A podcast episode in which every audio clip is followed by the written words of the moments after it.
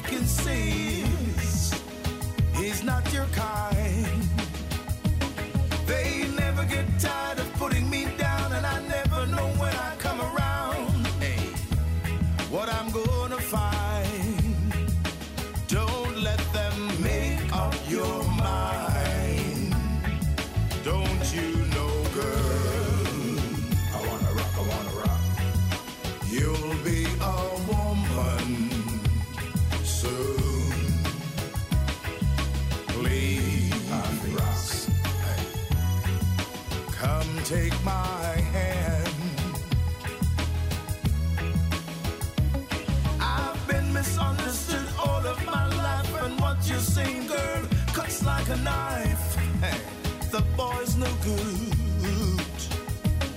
I finally found what I'm looking for, but if they get the chance, they'll end it for sure.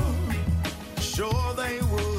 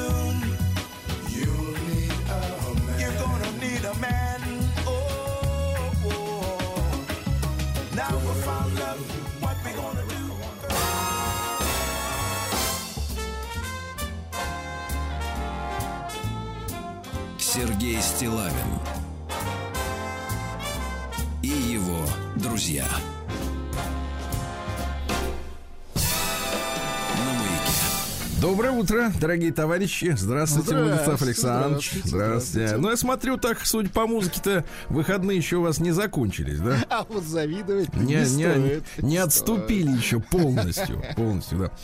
Понятно, понимаю, да. Ситуация такая, да, дождливо, согласен. Значит, э, Владислав Сыра, Александрович. Да, извините. да, Владислав Александрович, да. у нас есть э, недочитанное письмо. Я Люди... уж забыл, на чем мы там остановились.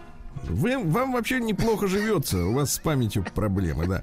Вот. Вы меня, кстати, никогда не поправляете. Читал я что-то или нет? Вот Нет, почему? Если, если людики, э, люди встают, скажем так, Вот именно людики, вы не, вы правильно вот под- подмечаете.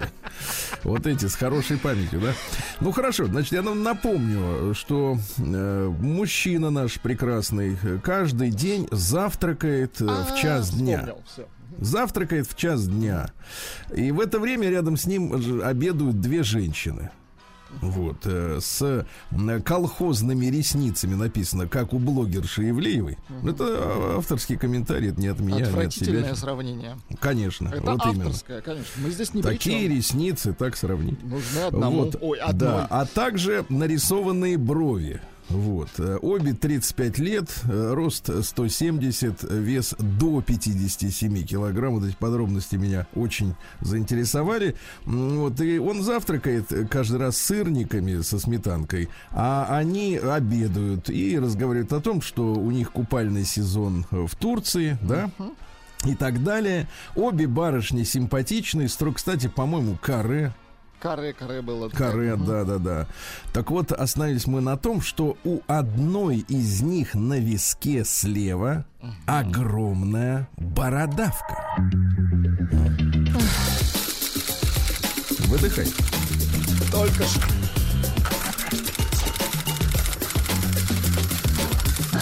Приемная нос. Народный омбудсмен Сергунец. Итак, обе барышни симпатичные и почти стройные, но у одной из них на виске слева огромная бородавка, просто огромная. Мне кажется, размером с ноготь на моем мизинце. Фото ногтя на мизинце привожу выше. Действительно, к письму прикреплена фотография тарелки с двумя сырниками, шматом сметаны и мизинцем. Здоровенный. Кстати, непонятно на фотографии, насколько отманикюрен этот мизинец. А то ведь бывает, что молодые люди лаком покрывают себе руки. Бывает нет-нет, да и да. Бесцветным. Это еще хорошо, если бесцветно. Так, дальше начинается, дальше начинаются вопросы. Ну вот вы мне, вы с маленькой буквы, поэтому, Владислав Александрович, и к вам тоже вопрос. Хорошо. Ну вот вы мне объясните, как же так? Неужели люди так сильно привыкают к своему телу, что потом у них пропадает чувство реальности, и они будут заниматься всем чем угодно, только не своей бородавкой? За человек-то такой, а? Ну, Смотрите, то, э, она это вопрос.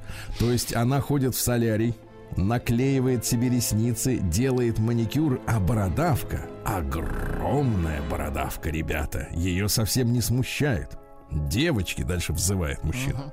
Девочки, поймите, нет мужчин, для которых важны ваши маникюры и накладные ресницы. Нет мужчин, для которых принципиально важен ваш макияж, ибо по утрам он вас все равно будет видеть без макияжа. Но вот бородавка, девочки, бородавка всегда с вами. Понимаете, о чем я? Она вам зачем? Или это изюминка? Удаление в бородавок в Санкт-Петербурге. А, так это реклама, господи, я думаю, где же он работает? А он Да-да. по удалению специализируется. Удаление бородавок Санкт-Петербурге от полутора тысяч рублей, видимо, за квадратный метр. Вот, от полутора тысяч рублей. А маникюр со шелаком, это вот когда ногтики на две недельки делают, да? От двух тысяч. Делайте выводы. В общем, доедаю я сейчас свою кашу, смотрю на бородавку Слушайте, и пишу он этот этот пост. ценник знает, если он не пользовался, если он не Ну, видимо, специалист? В да? смартфоне, видимо, ему Ага, ответы подсказали. щас. Кстати, Так, так, так. пишет, у меня тоже была раньше элегантная бородавка, но я ее Элегантная. удалил. С уважением, очень красивый мужчина. Ну, я не сомневаюсь, что это письмо написано с искренней заботой о женщинах. Вот так. А- Отвратительное письмо. Вот такая история. Прием Не корреспонденции круглосуточно. Адрес стилавинсобакабк.ру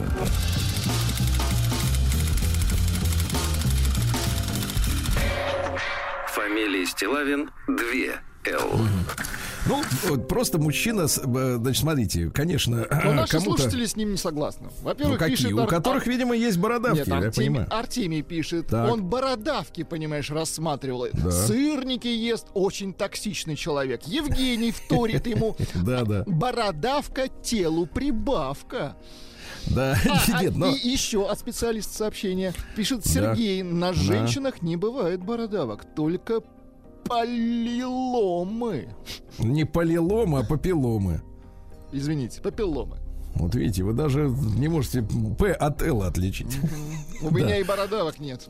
Так вот, я вам скажу, Владислав Александрович, конечно, в данном случае наш мужчина сконцентрировался на теме, которая... Ну, просто он каждый день ходит завтракать, и каждый день ему, к нему поворачиваются э, значит, Это левым виском. неприлично рассматривать. Нет, нет, нет, нет. На, тут вопрос-то другой поднимается, что действительно окружающие замечают какие-то нюансы. Понимаете, да? И требовать, например, от постороннего человека, чтобы он не замечал что-то в широком самом смысле, да, то, что вы ему показываете, это глупо. Это то же самое, как, например, если люди говорят, что кто-то сделал неудачную или уродливую татуировку, например, да, и показывает ее людям, а значит, начинается возражение, что это у меня рассмат? Ну так ты же сделал так, что видно. Речь идет о том, что есть вещи, которые видны. Слушайте, сегодня э, день рождения мужчины уважаемого, которого зовут Масаро Ибуки. М, Вы знаете такого? Очень распиаренный товарищ. Да, да, Очень распиаренный товарищ, да. Значит, японского происхождения. Кажется, он возглавлял корпорацию Sony. Вот. И параллельно с этим, я так понимаю, он, значит, э, так сказать, э, а чем Труды- известно? труды выпускал. Да, а чем известна корпорация Sony? Вот я вам могу сказать, видел пульт дистанционный от э, телевизора Sony? И видел, и видел корейский, например, пульт. У корейского, условно говоря, 5 кнопок, а на японском 30. Вы считаете это плюс? Я считаю, что я считаю, что человек отвлекся на несколько лет э, э, на, на написание книги.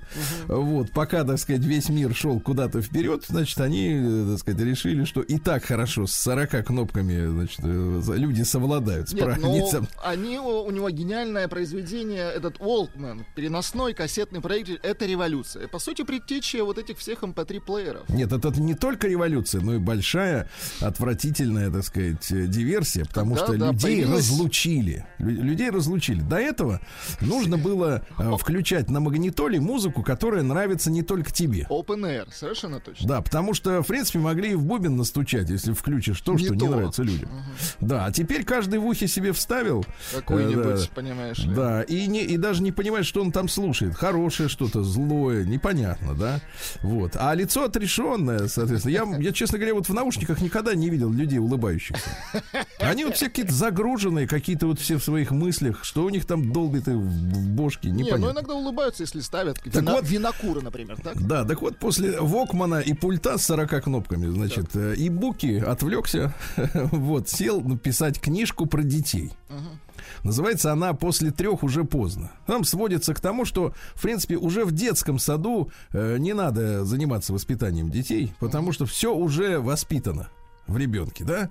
Я хотел бы вам пробежаться сегодня по голове, потому что все о книжке слышали, да, но вряд ли кто-то ее действительно лезет там куда-то. Ну, потому что э, да, она же читать. называется уже поздно. Ну, куда? Да, Никто да, не потому что куда лезть-то? Потому что когда у, у- у людей, понимаешь ребенок только рождается, читать некогда, тут, э, дай бог, там Он и присесть, не умеет читать. поспать, нет, нет, не ребенок, а родители, да, поспать, там, копеечку срубить, э, принести там домой сосиски, смеську, вот, а потом опять поздно уже, понимаете, да, и вот никак не Никто и не почитать эту читал книжку, значит, там много разных глав, там достаточно все, так сказать, пропитано, вернее, про- прострелено примерами различными, да, из жизни. Ну вот я выбрал главу, значит, называется часть третья «Что полезно малышу». Давайте. Может быть, мы с вами пронесем эту миссию важную, а, чтобы те наши слушатели, которые еще готовятся стать, например, отцом, помните, как вот в, в автобусе ехал Шурик? Ну, или кто-то готовится стать малышом. Да. Тоже важно. Да, да, да, да. Сейчас такие тоже. Трансейджеры это тоже, в общем-то, наша э, реальность, действительно. Нет, мне кажется, у человека должно быть право выбрать свой возраст. Правильно? Причем даже уже в преклонном возрасте. Да. Я с вами Конечно, согласен. конечно. Почему? Во-первых, я вот задумался, да, почему я должен взрослеть? Конечно, кто это решил? Да. Кто мне вот может э, приказать взрослеть? Да, ну, ну хорошо, вы повзрослели, я вам сочувствую. Но почему вы у нас отнимаете право побыть малышами? правильно? Ну, Так вот, значит, часть третья. Что полезно малышу, товарищ Ибуки? Давайте. Вот. На всякий случай напомню, что это в бесплатном доступе есть в интернете. Так вот, э, э, друзья мои, э, я вам пр- пробегусь по некоторым э, таким пунктам, да, в, этом, в, этом, в этой главе. Э, Начинается она с- со следующей фразы. Готовых рецептов обучения младенцев у меня нет. Шикарная вообще Да. фишка, Но есть некоторые пункты, совет. Например, почаще берите ребенка на руки. Малыш обижен, но мама берет его на руки, и он перестает плакать и улыбается. Кому не знакома такая ситуация, каждый родитель испытывал подобное сотни раз. Понимаете? Да. Ну, вот это, это первый пункт, то, что я хотел вам прочесть, да. Дальше. Не бойтесь брать ребенка с собой в постель. Ну, опять же, это имеется в виду ребенок какой? Совсем маленький. До трех лет, мы поняли. Когда, например, мама берет э, второклассника с собой в постель, а вся такая красивая, Причем, да? причем не, не, не сына.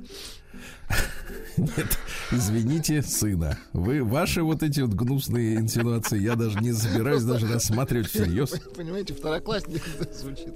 Да, второклассник. Не, ну серьезно, да сколько этих историй, что, мол, типа, ой, да сыночке страшно. Конечно, страшно. А с мамочкой весело и прикольно. Не бойтесь брать ребенка с собой в постель. Как привычка держать ребенка на руках, так и привычка спать вместе с ребенком осуждалась в Японии как нежелательная. Напомню, что Ибуки японец. М, Осуждалась в Японии как нежелательная, доставшаяся в наследство от предыдущих поколений. Конечно, трудно, если ребенок засыпает только когда один из родителей ляжет с ним рядом. Но я, пишет Ибуки, никогда не слышал, чтобы родители совершенно терялись в такой ситуации. Наоборот, можно найти новый смысл в привычке спать рядом с ребенком, если подумать о его психическом и умственном развитии. Например, мама, у которой забот по горло весь день и не хватает э, времени на общение с ребенком, может, по крайней мере, полежать с ним рядом, пока он не уснет в течение этого короткого времени малыш, опять же, малыш, не второклассник, заметьте, ага. совершенно спокоен и очень восприимчив. Поэтому, если вы не просто будете лежать рядом с ним или еще чего доброго заснете раньше него, а споете ему песенку японскую, это окажет положительное развивающее влияние на ребенка. Вот такую песенку. Вот так. Да. Никогда, следующая э, подчасть, подчасть, да, такая. Никогда не игнорируйте плач ребенка. Да. А в книге, он, причем Масара Ибуки, Ибуки, извините, э, вот, активно э, цитирует других авторов, ссылается на это. То есть, как бы э, хочет подкрепить свою позицию, значит, Что не он один такой, да. Да, не он, не он один такой одаренный. Но В книге «Революция в воспитании младенца», изданной в Америке, описан следующий эксперимент. В Вашингтоне специально подготовленных учителей послали в детские учреждения и семьи из бедных районов, в основном населенные неграми. Так прямо написано, никаких афроамериканцев. Чтобы обучить примерно 30 малышей в возрасте 15 месяцев. Каждый день, кроме воскресенья, учитель проводил с ребенком один час, играя и разговаривая с ним. А Психолог объяснил, что эта акция была предпринята с целью стимулировать развитие интеллекта детей, особенно их речь. Подобные эксперименты проводились и с детьми в возрасте 14 месяцев. В результате э, результаты тестов, полученные когда этим малышам уже исполнилось два года с лишним, показали, что уровень интеллектуального развития, и особенно уровень развития речи у этих детей был явно выше, чем у их сверстников, которые не участвовали в эксперименте. Значит, можно повысить уровень интеллекта детей даже в таких семьях, где родители совершенно не уделяют внимания воспитанию, так как с утра до ночи заняты на работе. А представьте, каких результатов можно добиться в семьях, где родители уделяют своим детям гораздо больше внимания и регулярно с ними играют. Ясно? Ага. Дальше. Не сюсюкайте с ребенком. Не знаю, как по-японски слово сюсюкать. А так это японское слово изначально. Это японцы придумали. Сюсю. Сюсюкать, конечно. Да, А да, да. Вот, значит, не сюсюкайте с ребенком, написано, да. Э, Если хотите, вы можете совсем не сюсюкать с Да ребенком. даже не переводили это слово. Это вот оригинал. Да. В конце концов, через несколько месяцев он подрастет, и ему придется понимать общепринятый язык.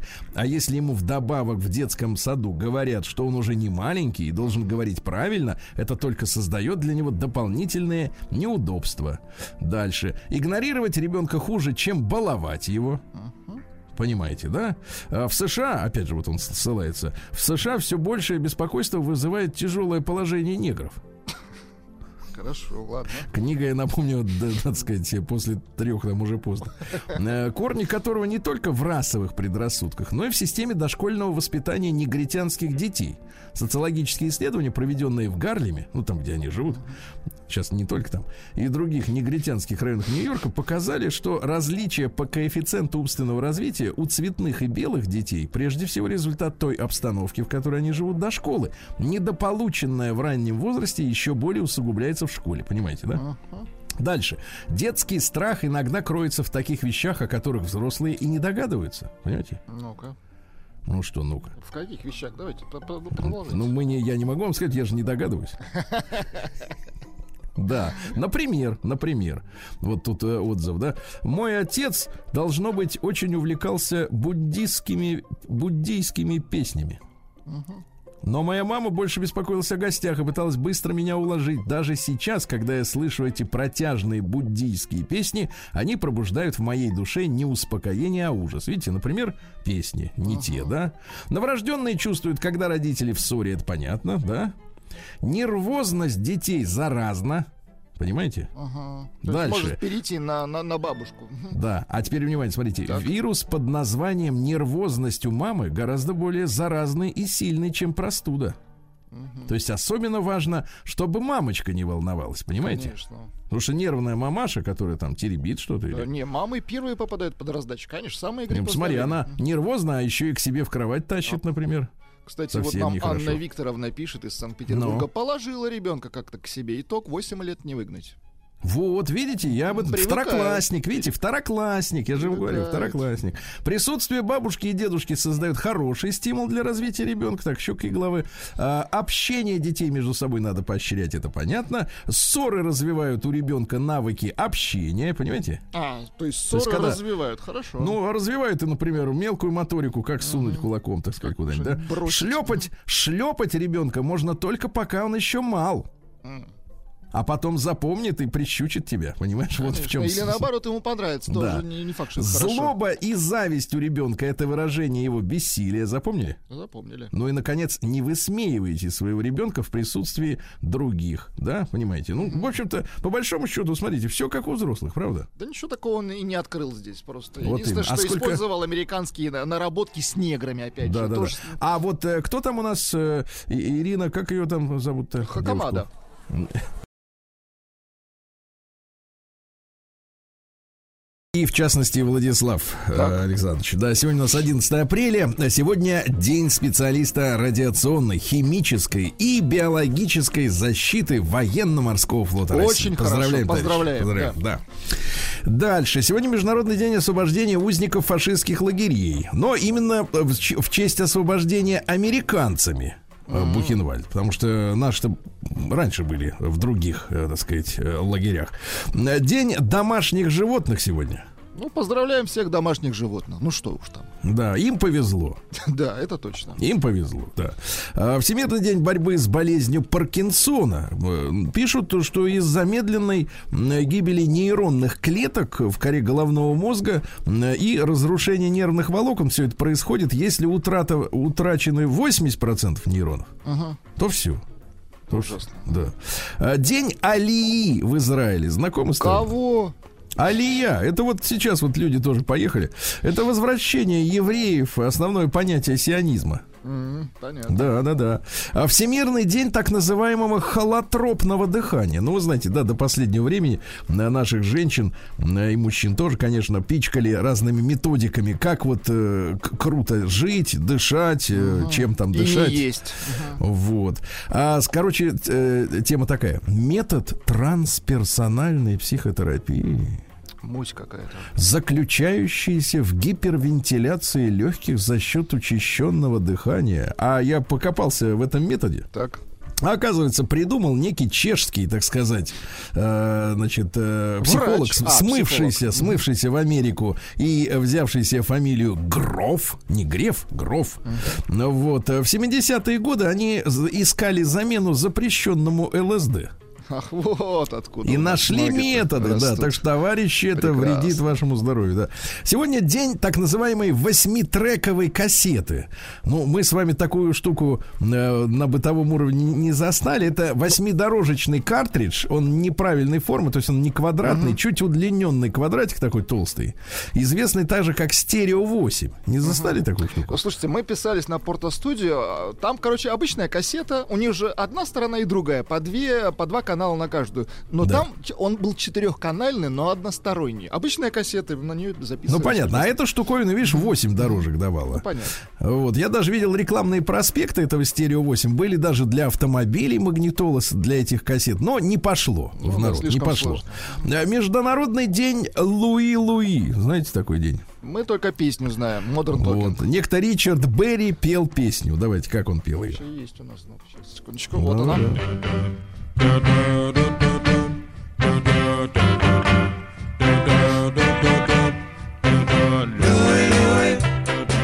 Достаточно Чувствую- тупо. Чувствуется, что бездельники поют, вы понимаете? Да-да-да. Э, День канадского фастфуда Путин. Да, это вот э, квебекское блюдо, там, где живут франкофоны, да?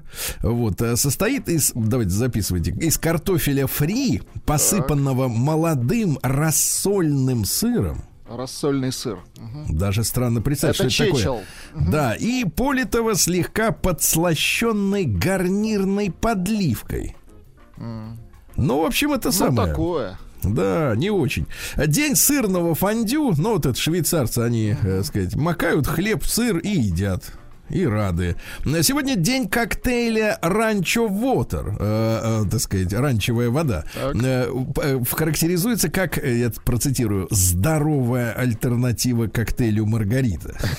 Вот, значит, там, значит, три унции текилы, сок одного лайма, сверху столько топо чико, сколько хотите. Это сильно газированная минеральная вода, то есть можно без нее.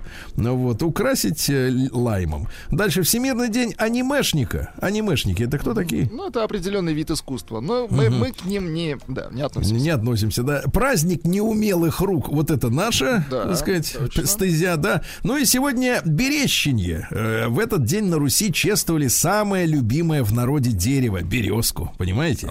Вот, с березой связано множество поверий. Надо прутиком, например, отхлестать человечка-то, и болезнь уйдет. Ну, в хорошем да? смысле отхлестать. Да, да, да. Ну и свежим березовым соком поили больных людей. Считалось, что этот напиток чистит кровь, выгоняет из желудка всякую немощь. Понятно? Пользуйтесь, товарищи. Сергей Стилавин и его друзья. На маяке.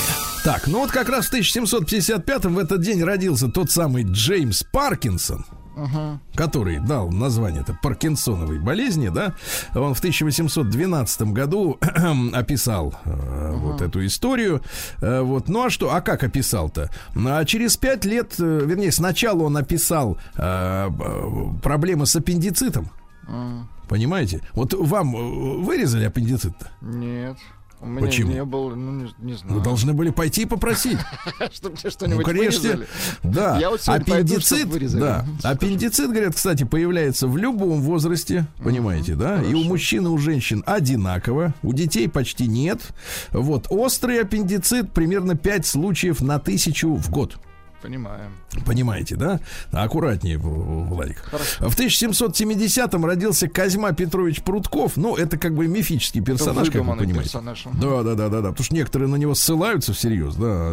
Надо же понимать, что это плод трудов трех братьев Жемчужниковых и их двоюродного братика Алексея Константиновича Толстого тоже не дурак. В общем, не захотели светиться.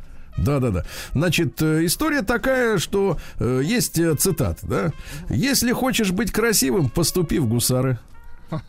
Слишком Хорошо. вот так вот игриво они, Да. конечно. Ногти и волосы даны человеку для того, чтобы доставить ему постоянное, но легкое занятие. Вот. В коммерции нет дружбы, хорошо? Согласен. Вот, да. Мудрость уменьшает жалобы, а не страдания.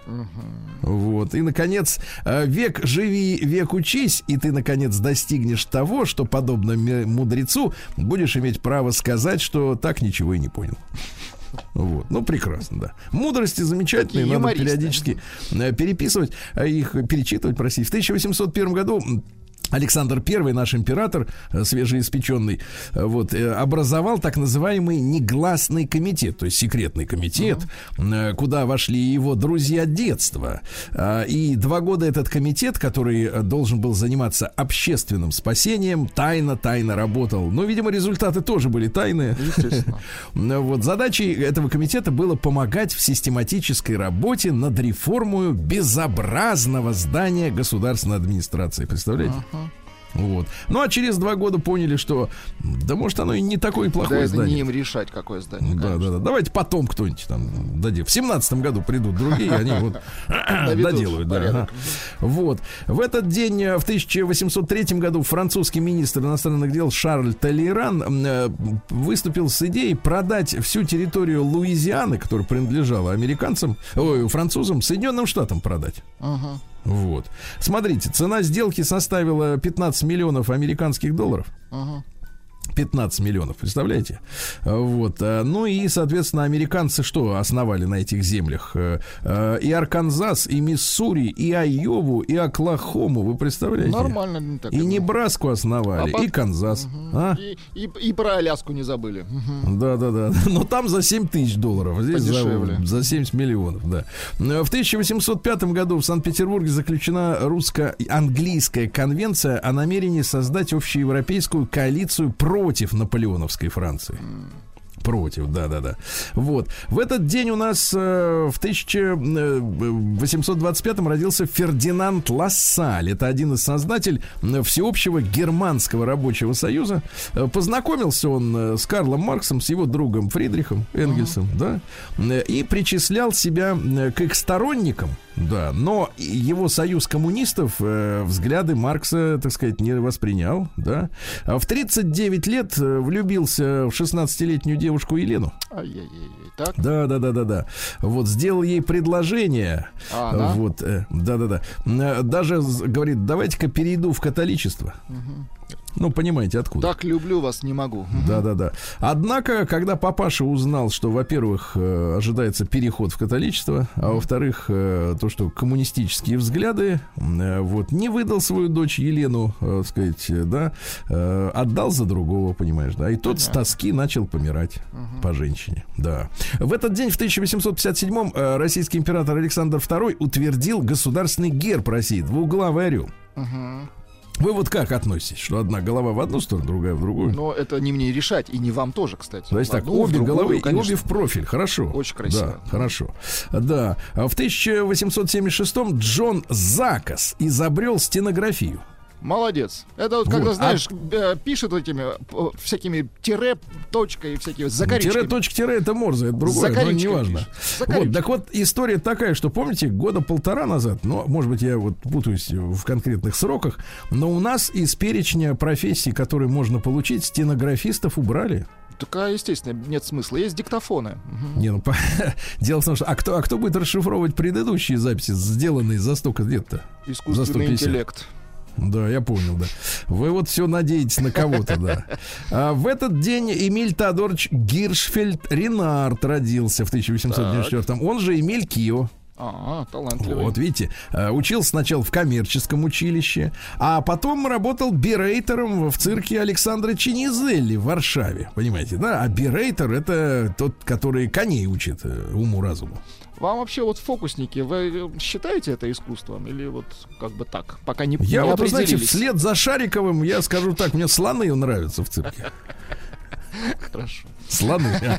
А, да, вот э, фокусники какой-то вот какой-то жу жульничество Не проверить, понимаете, в чем дело? Не проверить. Ну что, вот ты понимаешь, пошел в цирк, посмотрел, как там, например, женщину пилят, да? А Да, потом да. домой возвращаешься в трамвай, а у тебя бумажник стащили. Тоже Ну, фокусы. Да, Ага. да, да. Вот сюжет. Вот и, и уважение к этому пропадает сразу к искусству. Да, да, да.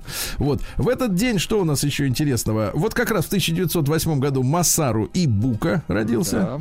Создатель компании Sony, да-да-да, и эти, этого прекрасного пульта с 40 кнопками. Вот. А, ну что, после трех уже поздно, это мы поняли, правильно? На себе Так что- причем. Да, да, да. Вот интересная цитата, смотрите. Интересное дети считают правильным, а неинтересное неправильным. О, как! Это Да, правда, да. да. Воспитывать ребенка. Это значит все время воспитывать самого себя. А? Элегантно. Да, да, да. Или, например, э, так сказать, когда вы придете домой, Так. поставьте всех детей перед собой. Ну, Так. стро- строим имеется К-. Кого найдете? Понятно, И так. вгли- кто сейчас не занят, да. Да-да-да. И вглядитесь в их лица, вы прочтете всю историю своих супружеских отношений.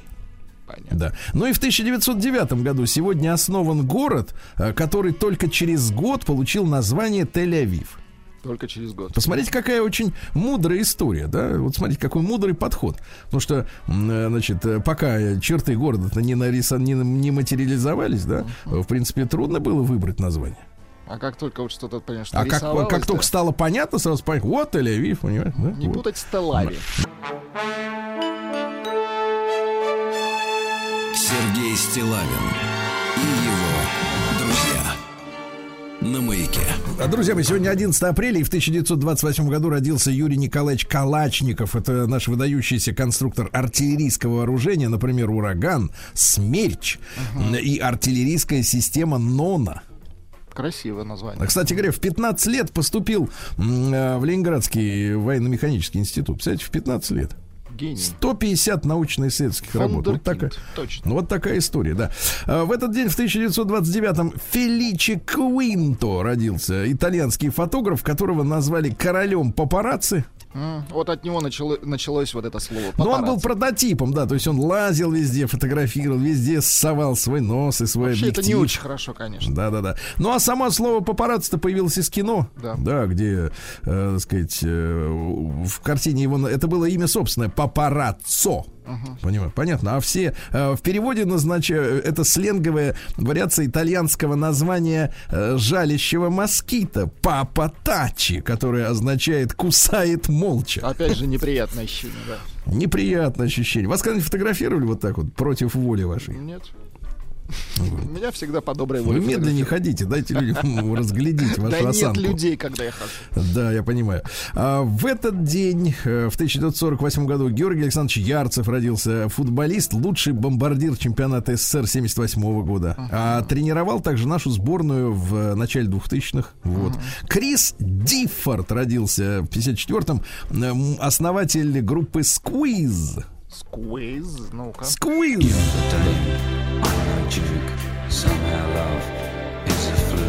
Понимаю. Да, Понимаю. А в 56 году Ефрем Григорьевич Амирамов родился. Ну вот это покрепче будет.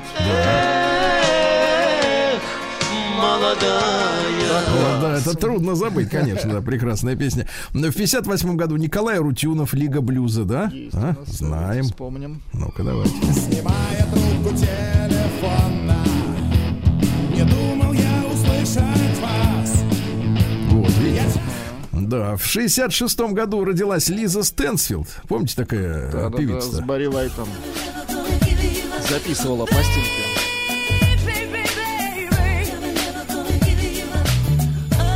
Да, Барри Вайт что-то к ней как-то проникся, да, каким-то Ага, вот. они вот ненадолго, Странным да, чувством, да, странным. так сказать, в творчестве. Да-да-да, помогал ей там, продюсировал. В 68 году Сергей Васильевич Лукьяненко, Сережа, днем рождения, да?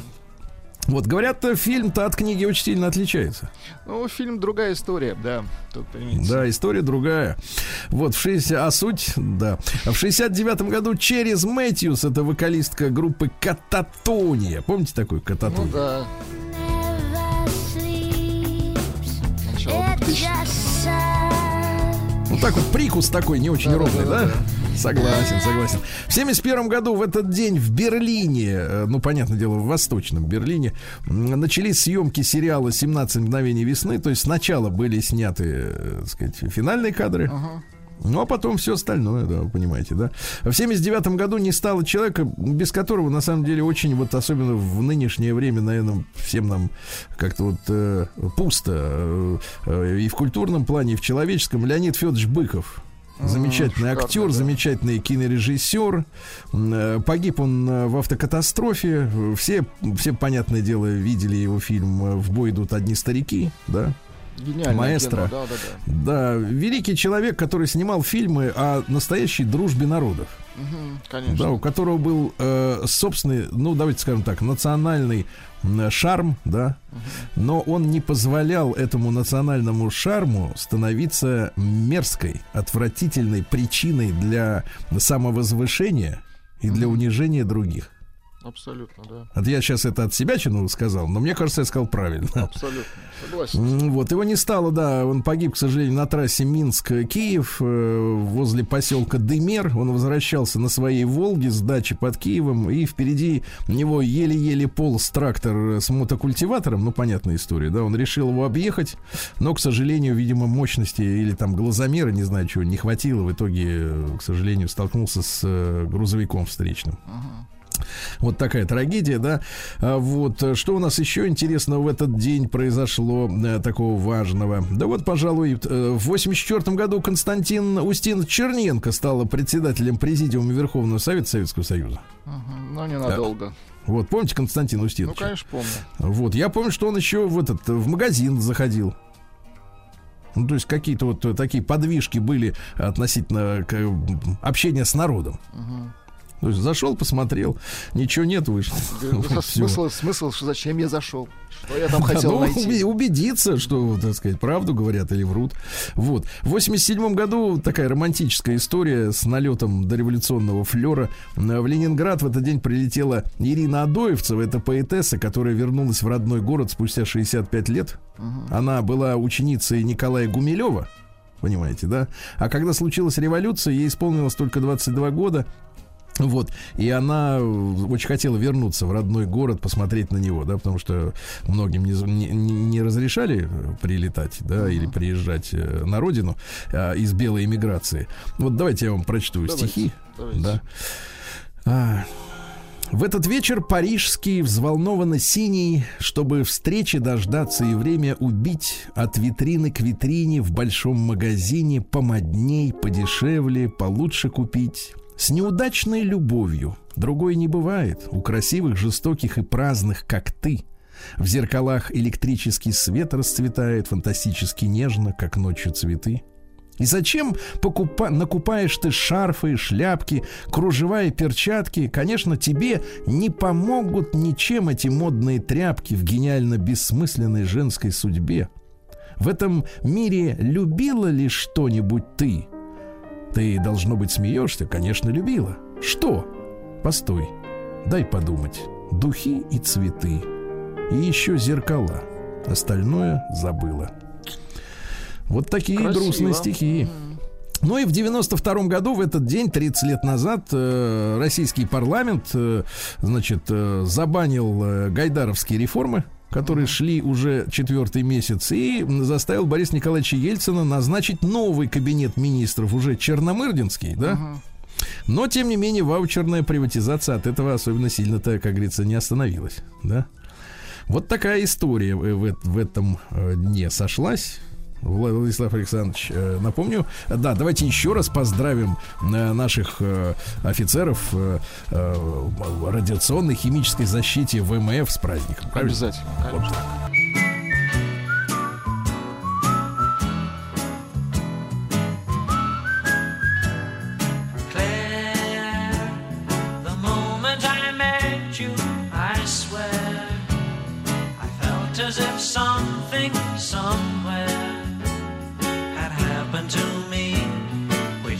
Couldn't see. And then, the moment I met you again, I knew in my heart that we were friends.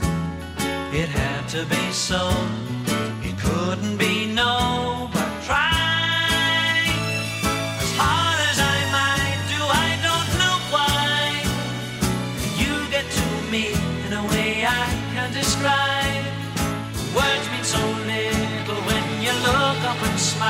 I don't care what people say to me, you're more than a child. Oh, Claire, Claire, Claire. If ever a moment so rare was captured for all to compare, that moment is you in all that you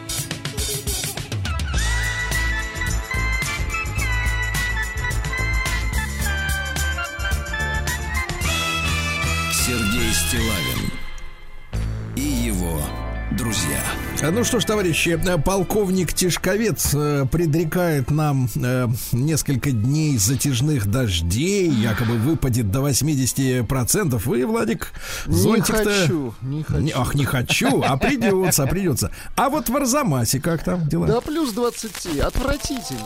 Ай-яй-яй-яй. Оторвались от народа, Арзамас. Куда не годится. чтобы песней своей помогать вам в работе, дорогие мои. Арзамасцы, да. Арзамасские ветеринары нашли раненую косулю в лесу. Представляете? Молодцы. Неравнодушные товарищи доставили животное к местному ветеринару.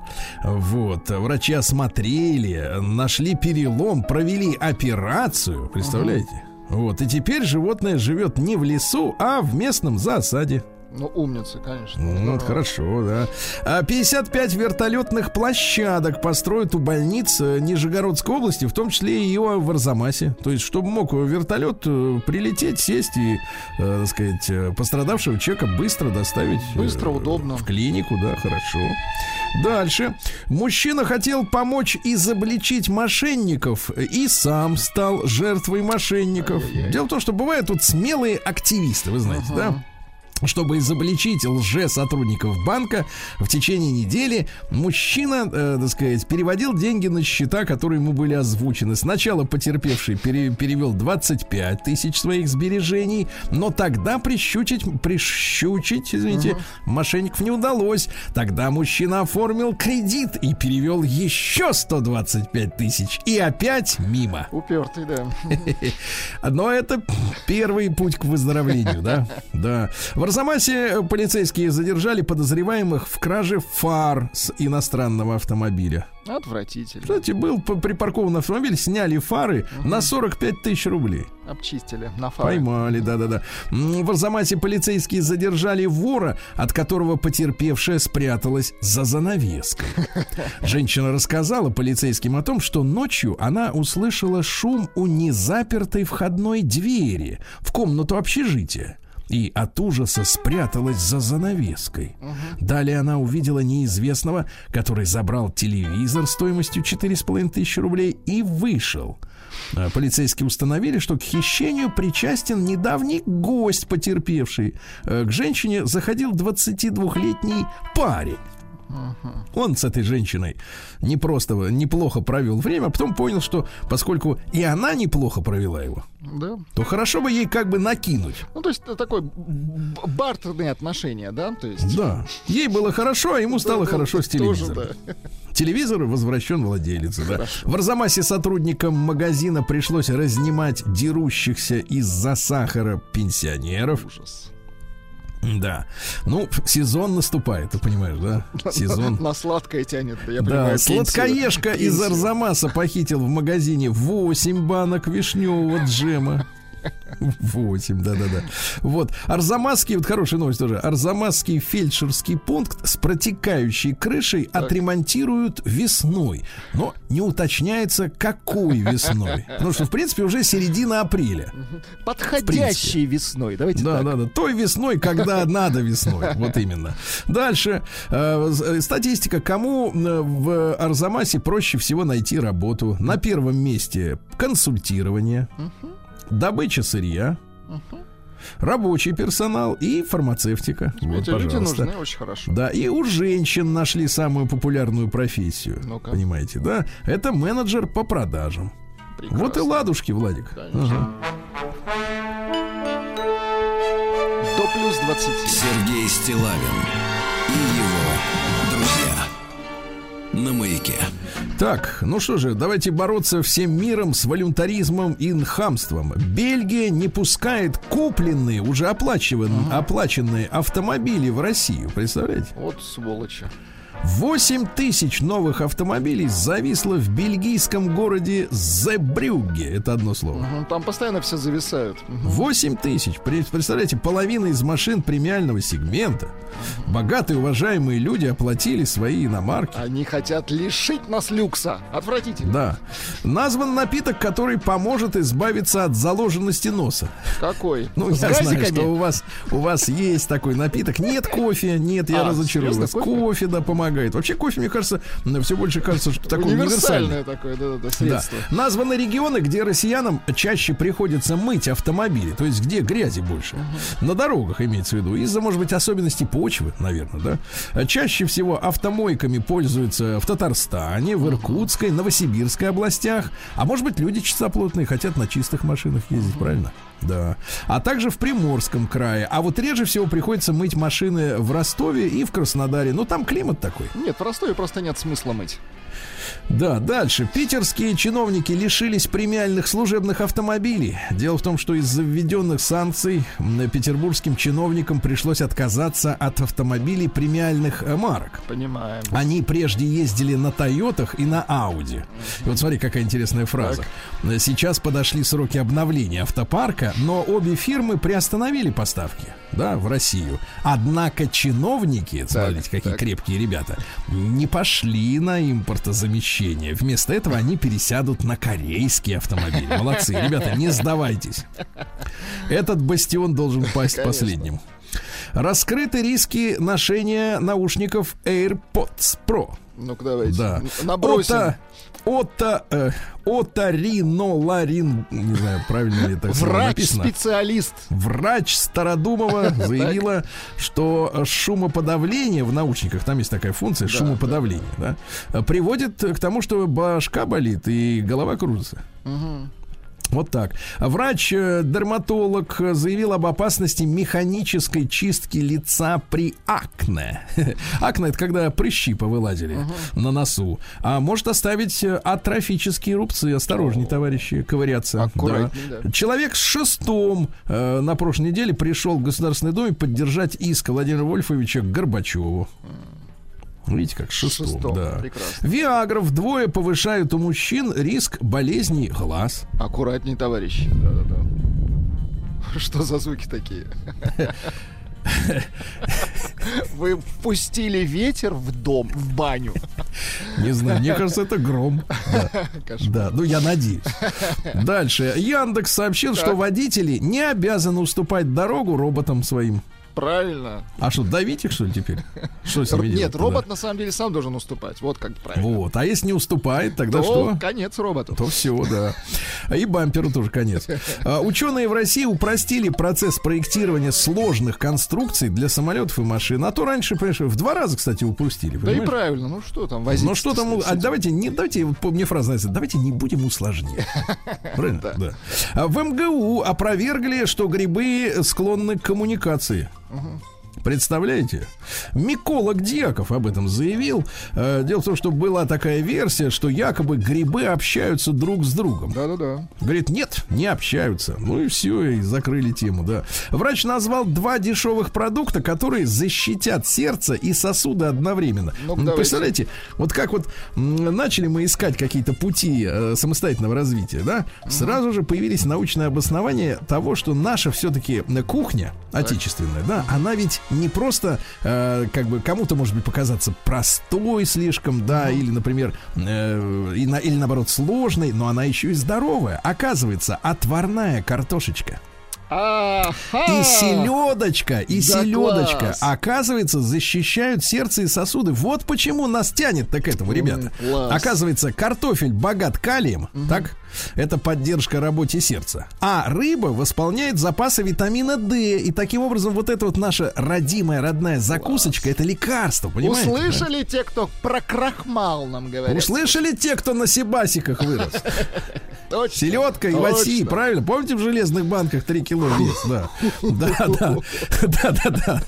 Сожрал, сожрал банку, Да, считай, На весь вылечился. этаж в общаге. Значит, что делать, товарищи, если вас укусил клещ? Ну, Вот. что делать? Если так произошло, что паукообразное уже куснуло тебя, товарищ, необходимо как можно скорее его выкрутить Нет, из себя. прежде всего не паниковать, а Да, потом выкручивать. выкрутить Мгм. помощью пинцета или петли для нитки. Ясно? Вот аккуратно. А врач э, рассказала, что э, зеленый лук опасен для беременных и гипертоников. Хорошо. Вот. А российский лыжник, замечательный наш Сергей Устюгов, рассказал, как норвежец по имени Мартин Йонсрудсун Не очень-то его зовут-то, конечно. да, прыснул ему в лицо лекарством от астмы. Представляешь, урод? Подлец. Шикнул с сальбутамолом ему. Да и зовут-то его тоже не очень. Вот именно. Дальше. Виталий Валентинович активизировался. На прошлой неделе у него было несколько предложений замечательных, да, а в этот раз вот удивил даже меня. Виталий Валентинович предложил запретить коллекторам заводить детей. Интересный ход. Вот это да, прямо он знает, прямо в логово попал, мне кажется, прямо в сердцевину, в Он, корень. он же ж по больному бьет. Да. А врач-нарколог Минздрава Евгений Брюн заявил, что опасно употреблять горячие горячительные алкогольные напитки. Горячие. Они могут вызвать ожог слизистой, ясно? Типа глинтвейн Да. какой. Дальше выяснили, что кофе, наш добрый доктор Мясников заявил о том, что кофе э, полезно для профилактики э, э, онкологических заболеваний печени. Я смотрю, кофе просто вот надо как лекарство принимать. Мне кажется, надо жить в кофе постоянно, да. Единственное, что, конечно, от, от 20 чашки сердце пошаливает, а так ничего. Зато здоровая печень, ну почему нет? Дальше. Психотерапевт Куралай Нуркадилова Так. Минуточку. Объяснила, почему россиянам навязчиво хочется обновлять новостную ленту. Почему? Потому Дело в том, что- а, ус- устаревает быстро. Да, дело в том, что изменения в мировой поезд, повестке да, вызывают определенные переживания о том, что придется изменить свою жизнь. Да. И навязчивое желание обновлять ленту новостей каждую минуту – это сигнал о том, что вы, сообщает нам Куралай Нуркадилова, м, что вы, э, так сказать, э, не уверены в себе, в своем мнении, у вас нет внутренней опоры, вы ищете ответы на свои вопрос, вопросы во внешней среде и надеетесь, что кто-то придет, спасет вас, улучшит вашу жизнь, возьмет ответственность за вас и за ваши проблемы. Ясно? А если вот вы, например, не это самое, не, не, теребо, не теребите э, смартфон. Ленту. Да, да, давайте, то, в принципе, вы уверены в себе, с вами все хорошо. Житель Подмосковья задобрил соседей перед, перед длительным ремонтом в Химках. Вот он э, в подъезде написал объявление о том, что начинает ремонт в своей квартире, а под объявлением поставил пластмассовую тарелку с конфетками. Задабривает. Да, да, да. Ну и что интересного? Ну и, наконец, э, психолог назвала способ избавиться от синдрома самозванца. Ну, когда человек думает, что вот он э, как бы незаслуженно хорошо живет.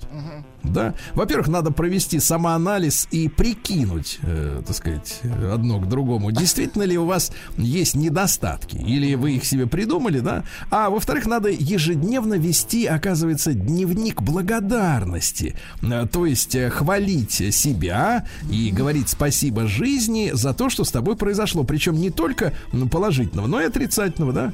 Ну и, наконец, давайте совсем хорошее. Давайте. Вы же любите, когда милота звучит. Конечно. Вот смотрите, одна фраза, а сейчас всем немножко станет радостней. Пользователи сети э, раз- развеселил человек суп в московском метро.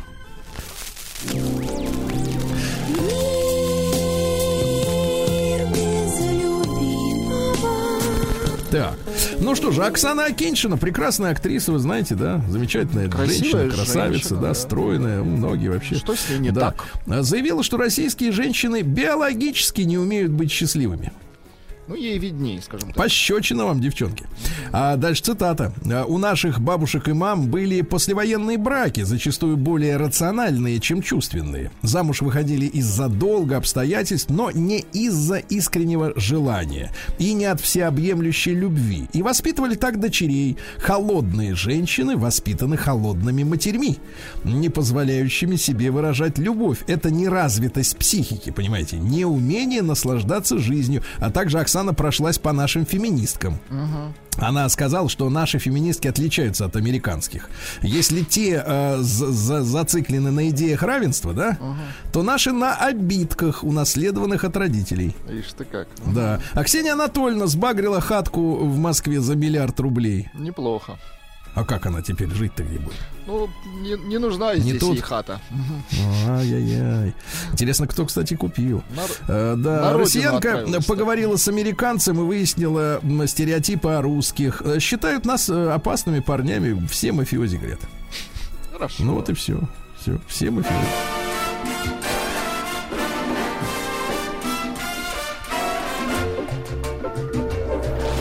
Новости капитализма. Ну что ж, вот мы э, часто поднимаем вопрос о так называемых социальных лифтах, да? Извините. Будьте здоровы. А Так, кто был не тем, тот станет всем. Но это с детства мы знаем. Да. Так вот, актер Идрис Эльба, знаете, такой красивый, Эдрис. Мгм. чернокожий такой па- паренек, ну такой красавчик, сильный, накачанный, все хорошо. Оказывается, в начале карьеры э, в кино продавал запрещенные вещества. Ну вот видите. А его спросили, зачем? А тот говорит, таким образом, говорит, пытался продвинуться по карьерной лестнице. Оказывается, это социальный лифт. Вот у, у Все них там. способы хороши, Да. понимаем. Ученые э, придумали, как омолодить клетки кожи человека на 30 лет. Неплохо. Но возникает вопрос, а что делать с внутренними органами, которые при этом-то не омолодились, правильно? Снаружи конфетка, а внутри... Не очень. Так Как часто всегда, да. бывает. Да, в США пожизненно осужденному на 8 пожизненных сроков разрешили работать из тюрьмы через компьютер. Мгм. А он опять стал скачивать детское порно, представляешь? Вот. Вот урод. Да. Самое крупное нашествие саранчи за последние несколько десятилетий наблюдается в Южноафриканской республике. Да. А, совершивший покушение на Рейгана в начале 80-х. Стрелял в Рейгана, помните? Так. Мгм. Это Конечно, было в помню. 81 году. В Рейгана попали, кстати говоря, что интересно, в подмышку попал. Вот, задел легкое. А Рейган думал, что это он типа оцарапался обо что Только в больнице поняли, что пуля прошла. Стреляли. Так вот, э, совершивший покушение на Рональда Рейгана э, объявил о том, что выходит из тюрьмы из тюрьмы и в Нью-Йорке устраивают по этому поводу концерт. Сумасшедшие люди. Концерт, да.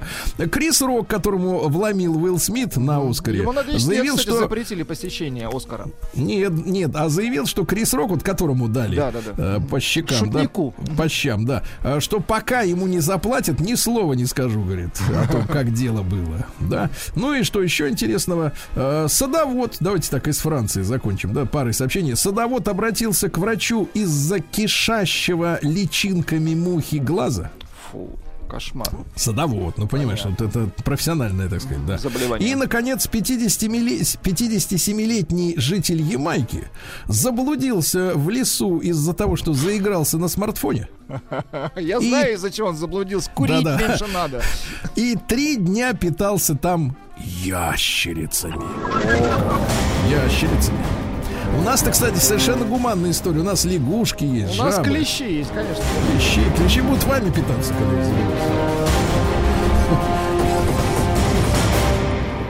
Россия криминальная. Так, ну появились подробности про так называемую девочку из седьмого класса, которая сделала фотожабу э, педагога с Гитлером. И потом вместе со своей мамашей, э, так сказать, э, говорил о том, что не знает, кто это.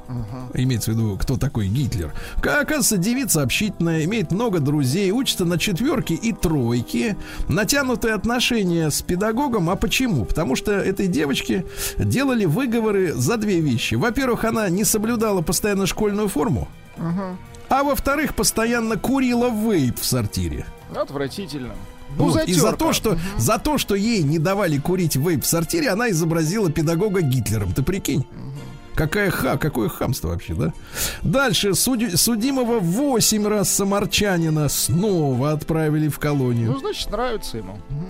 Привык, да. В Красноярске трехлетний мальчик сбежал из дома через окно. Представляешь? Ужасно. Бегут дети. Вот, из окон. Даже через А, окна. Да, да, да. Пермская второклассница, вот хорошая такая история, романтическая. Вот пермская второклассница утром, э, как-то утром решила уйти с уроков и уехать в Пермь. Неплохо. Мгм. Да, вот. А Она в области живет, в Пермском крае. На конечной станции юная пассажирка вышла из электрички. Там ее встретили сотрудники транспортной полиции. Дальше хорошая фраза. Школьница хотела продолжить свое путешествие и попросила передать родителям, что она от них ушла. Продолжить не путешествие, а надо было так. Продолжить Да, ну, свой тур. Да, да, да. Ну, и, ну, вы понимаете, что 72-летняя вор- жителя, жительница Воронежской области пенсионерка отдала все деньги и золотые украшения за снятие порчи лже-экстрасенсу. Это понятно? Ну и, наконец, на площадке московского детского садика нашли хищных животных и их нору. Ты представляешь? Опасно. Ты знаешь, прямо вот в песочнице живет тварь какая-то зубастая. А? Отвратительно. Жуть.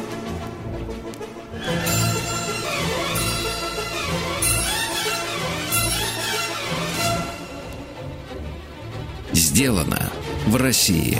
Ну что ж, друзья мои, наш проект сделано в России. От слушателей, от наших, не только, кстати, от предпринимателей, получаю слова благодарности за этот наш э, проект. Да, Э, это наш проект, а ваши дела, дорогие товарищи. Да, вот напомню, что мы решили э, совершенно бескорыстно вам помогать рассказать самой широкой общественности о том предприятии, компании, да, может быть, там малом предприятии, да, которое, которым вы руководите, вот, и которое приносит пользу людям, правильно? Мгм, Для того, чтобы поддержать товарищей. Я э, не использую, опять же, здесь никакое слово там импортозамещение, хотя мне действительно искренне интересно, как наши э, действительно творцы во многом. Вот помните, на прошлой неделе э, товарищ из Новосибирска делает э, самоходные кресла для людей с ограниченными возможностями, да, Очень, физическими. очень круто, конечно. Да, да, да, Молодец. очень круто, потому что такие э, и встречаются и такие кулибины, да, Э, встречаются люди, которые делают какие-то краны,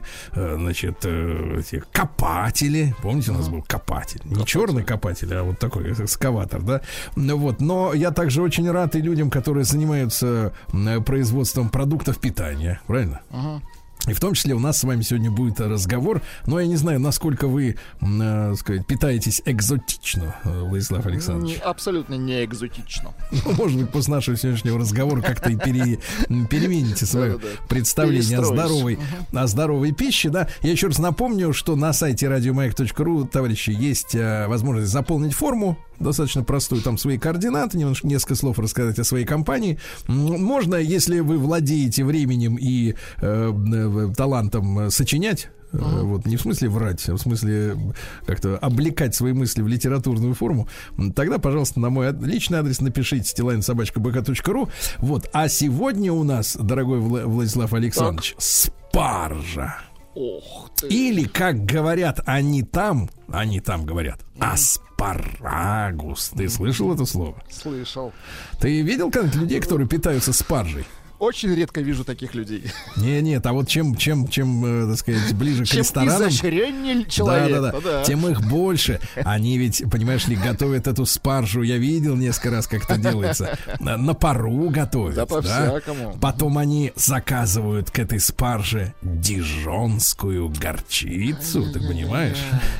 Да-да-да. И дальше они вкушают. Ух, эти... Что хуже всего. Да, эти э, волокна, я бы сказал так. И вот я получил письмо, дорогие друзья, от Олеси Костюковой. Она написала мне, что выращиванием спаржи начали заниматься с 2016 года, когда впервые посадили семена в грунт. Да? Вот. Ну и, значит, понадобилось э, целых э, три года, чтобы собрать урожай. Представляете? Да. А Выращиванием спаржи по своей экономической выращивание, извините, спаржи по своей экономической природе схоже с садоводством. Это капиталоемкий проект, понимаете? Который начинает доход приносить только с третьего года посадки. Вот так, чтобы, знаешь, всадил, а через год 100% прибыли. Такого не бывает. Давайте, Ну, Олеся с нами на связи. Олесь. Олесь, доброе утро. Да? Доброе утро, Сергей, все слушатели, радиослушатели. Да, да, да. Здравствуйте, Олеся. А вы нам тогда вот давайте, раска... давайте мы вас будем использовать как агронома сначала. Вот. Вы нам скажите, а почему это она, спаржа, не хочет вырастать прямо вот как картошка? Посеял, а к осени уже есть. Сразу. Да.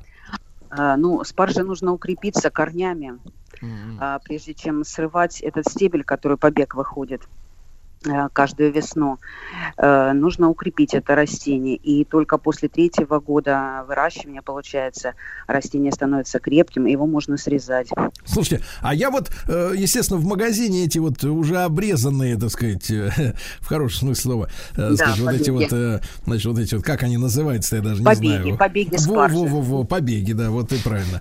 Побеги видел неоднократно. А, а как, как это выглядит штука вот э, на поле? Это какой-то куст э, или там клубень какой-то внизу сидит? Вот что это, как он выглядит вот в реальности? А, Ну, внизу там получается корень, а сверху вот этот вот побег. Просто его нужно вовремя срезать, чтобы он не перерос. Так, хорошо. Значит, и, и, и все это происходит не раньше, чем через три года. А вот смотрите, вы посадили, э, ну, на- условно говоря, там э, в шестнадцатом году, а сколько вот это растение э, лет функционирует, да? Вот сколько оно лет дает потом после трехлетнего вот этого периода подготовки плоды? Ну вот спаржа это многолетнее растение, она в одном месте растет 10-12 лет, а потом требуется уже рекультивация плантации, то есть нужно заново садить семечко. Мгм, понимаю вас прекрасно. А, Олеся, а почему вы выбрали именно спаржу? Вот как такая мысль-то пришла в голову? Ой, ну на самом деле до спаржи было много других культур. Мы выращивали и брокколи, и цветную капусту, и чеснок. Но на самом деле просто спаржа маржинальная культура. Так, так, давайте по-русски, Давайте по-русски. для крестьян- Маржинальная. Для крестьян, конечно, надо объяснять. Ну, так, так сказать, что более выгодно ее продавать. Она- Давайте по-нашему скажем, навар больше, правильно? Да, конечно, цена у нее хорошая, Мгм. хотя и мало кто может позволить себе ее купить. Так, а сколько вот, давайте скажем так, сколько сегодня, э, во-первых, э, я напомню, друзья мои, скажу, должен сказать, что э, хозяйство, которое Олеся представляет, называется Спаржа Белогорье. И в Телеграме есть такой телеграм-канал даже, Спаржа Белогорье, там и фотографии, правильно, Олеся? Да-да-да, все верно. Да, и все дела. А, Во-первых, Белогорье это где у нас? Расскажите. Это Белгородская область. Так, да, да, да. Вот, Белогородская область, да? Скажи, пожалуйста, Да. душа моя, а э, сколько вот э, там, ну не знаю, не в ресторанах, а в магазинах у вас стоит эта спаржа? Вот насколько она действительно такой маржинальный, как говорите, продукт? Э, 700 рублей килограмм. 700 рублей килограмм. Действительно маржинальный, согласны. О, Кусается спаржа-то, да? Слишком Это- даже Это в сыром виде, да-да-да. А слушайте, а вот э, э, в связи с чем это? Вот кто является для вас конкурентом? Там этот рынок наводнен какими-то иностранными поставками, да? Почему? Почему такая высокая цена? Ну, в России практически ее никто не выращивает. Очень мало хозяйств, кто выращивает. Во-первых, она очень капризная, тяжелая, эта спаржа. Э, Очень много ручного труда, поэтому она имеет высокую себестоимость на самом деле. Э, Ну а так, да, наводнен рынок именно поставками из Чили, Перу. В основном оттуда идет спаржа. Послушайте, ну Чили и Перу-то, Владик, ты понимаешь, где это? Я Нам как-то такое не надо, действительно. Я как-то бывал один раз в Чили. Это, это с ума сойти можно сколько лететь. Сутки туда добираться Конечно. надо. В Чили. Так, э, Олеся, а тогда нам расскажите, пожалуйста, э, вот о пользе спаржи. Потому что, ну, э, понятное дело, что есть вещи экзотические, к которым люди тянутся, да, именно просто из-за того, что они экзотические. Но спаржа, насколько я понимаю, она позиционируется как э, полезное, нечто полезное, нечто богатое там какими-то минералами и прочим. Вот вы дайте нам такую справку, как говорится, пищеварительную с этой точки зрения. Да, на самом деле спаржа богата витаминами группы А, В. В ней много минеральных солей. Также она содержит аспагарин. Э, Благодаря ему можно лечить э, подагру, М. диабет. Она борется с онкологическими заболеваниями. Э, Вообще спаржа используется и в лекарственных целях. Очень много она идет э, как э, конечный продукт лекарственных. Так, тогда, Олеся, нам интересно, как Да. ее надо правильно приготовить. Потому что, извините меня, Владик, 700 рублей за килограмм. Слушайте, это не всем потянуть, конечно. Это, это видимо, это, так сказать, э, навес икры красной, я так понимаю. Типа того. Но на самом деле спаржу готовят очень быстро.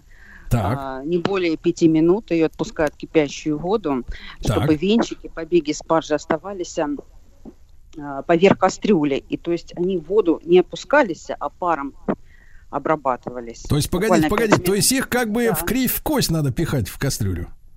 Да. То есть их нужно вертикально ставить в кастрюлю, чтобы Так, побеги просто паром обдавались. А нижняя часть основания спаржи, да, ее нужно немножко проварить. Но все равно ее минут. желательно есть, да, альденте. Такая, что ее хрустом. можно есть и сырую. Альдента, Владик, это для тех, у кого зубы крепкие. Вот, у кого пломбы нас, не, да? не- не вылетают. Да. Так, Олеся, а вот вы понимаете, я вот как-то действительно было дело, был грех, пробовал, значит, эту штуку, да. Э, Сама по себе она что? Ну, господи, ну, э, э, конечно, понежнее, чем просто дерево жевать. Но, но, но, в принципе, собственных вкусовых ощущений-то у нее э, не густо. Может, я, конечно, просто не, какой-то неискушенный, знаете, как вот э, интеллигенты. Не или там- гурман. И люди искусства, да, вот которые по ресторанам сидят и, значит, в спаржах э, толк знают. Вот скажите, просто, а вкуснее всего с чем ее приготовить, действительно, вот чтобы это было, потому что мы, особенно мужчины, да, мы не можем питаться э, просто пищей, которая мы знаем, что она полезна, но отвратительна, например, да, нам надо, чтобы еще и как-то, ну, прилично все пахло, что ли. Вот с чем вот ее приправить? Ну, на самом деле, э, лучше всего, наверное, это сделать спаржу с беконом. Это каждый побег спаржи обвернуть беконом Так. тонким и зажарить в духовке минут 10-15, пока бекон не поджарится. Вот Да вот. вы это что? вам Заманить мужчину беконом. Да, Да. да. А при этом полезные свойства-то ее не улетучиваются, этой самой спаржи. Нет, наоборот, сбалансируется все. Тут вам и овощ, и мясо.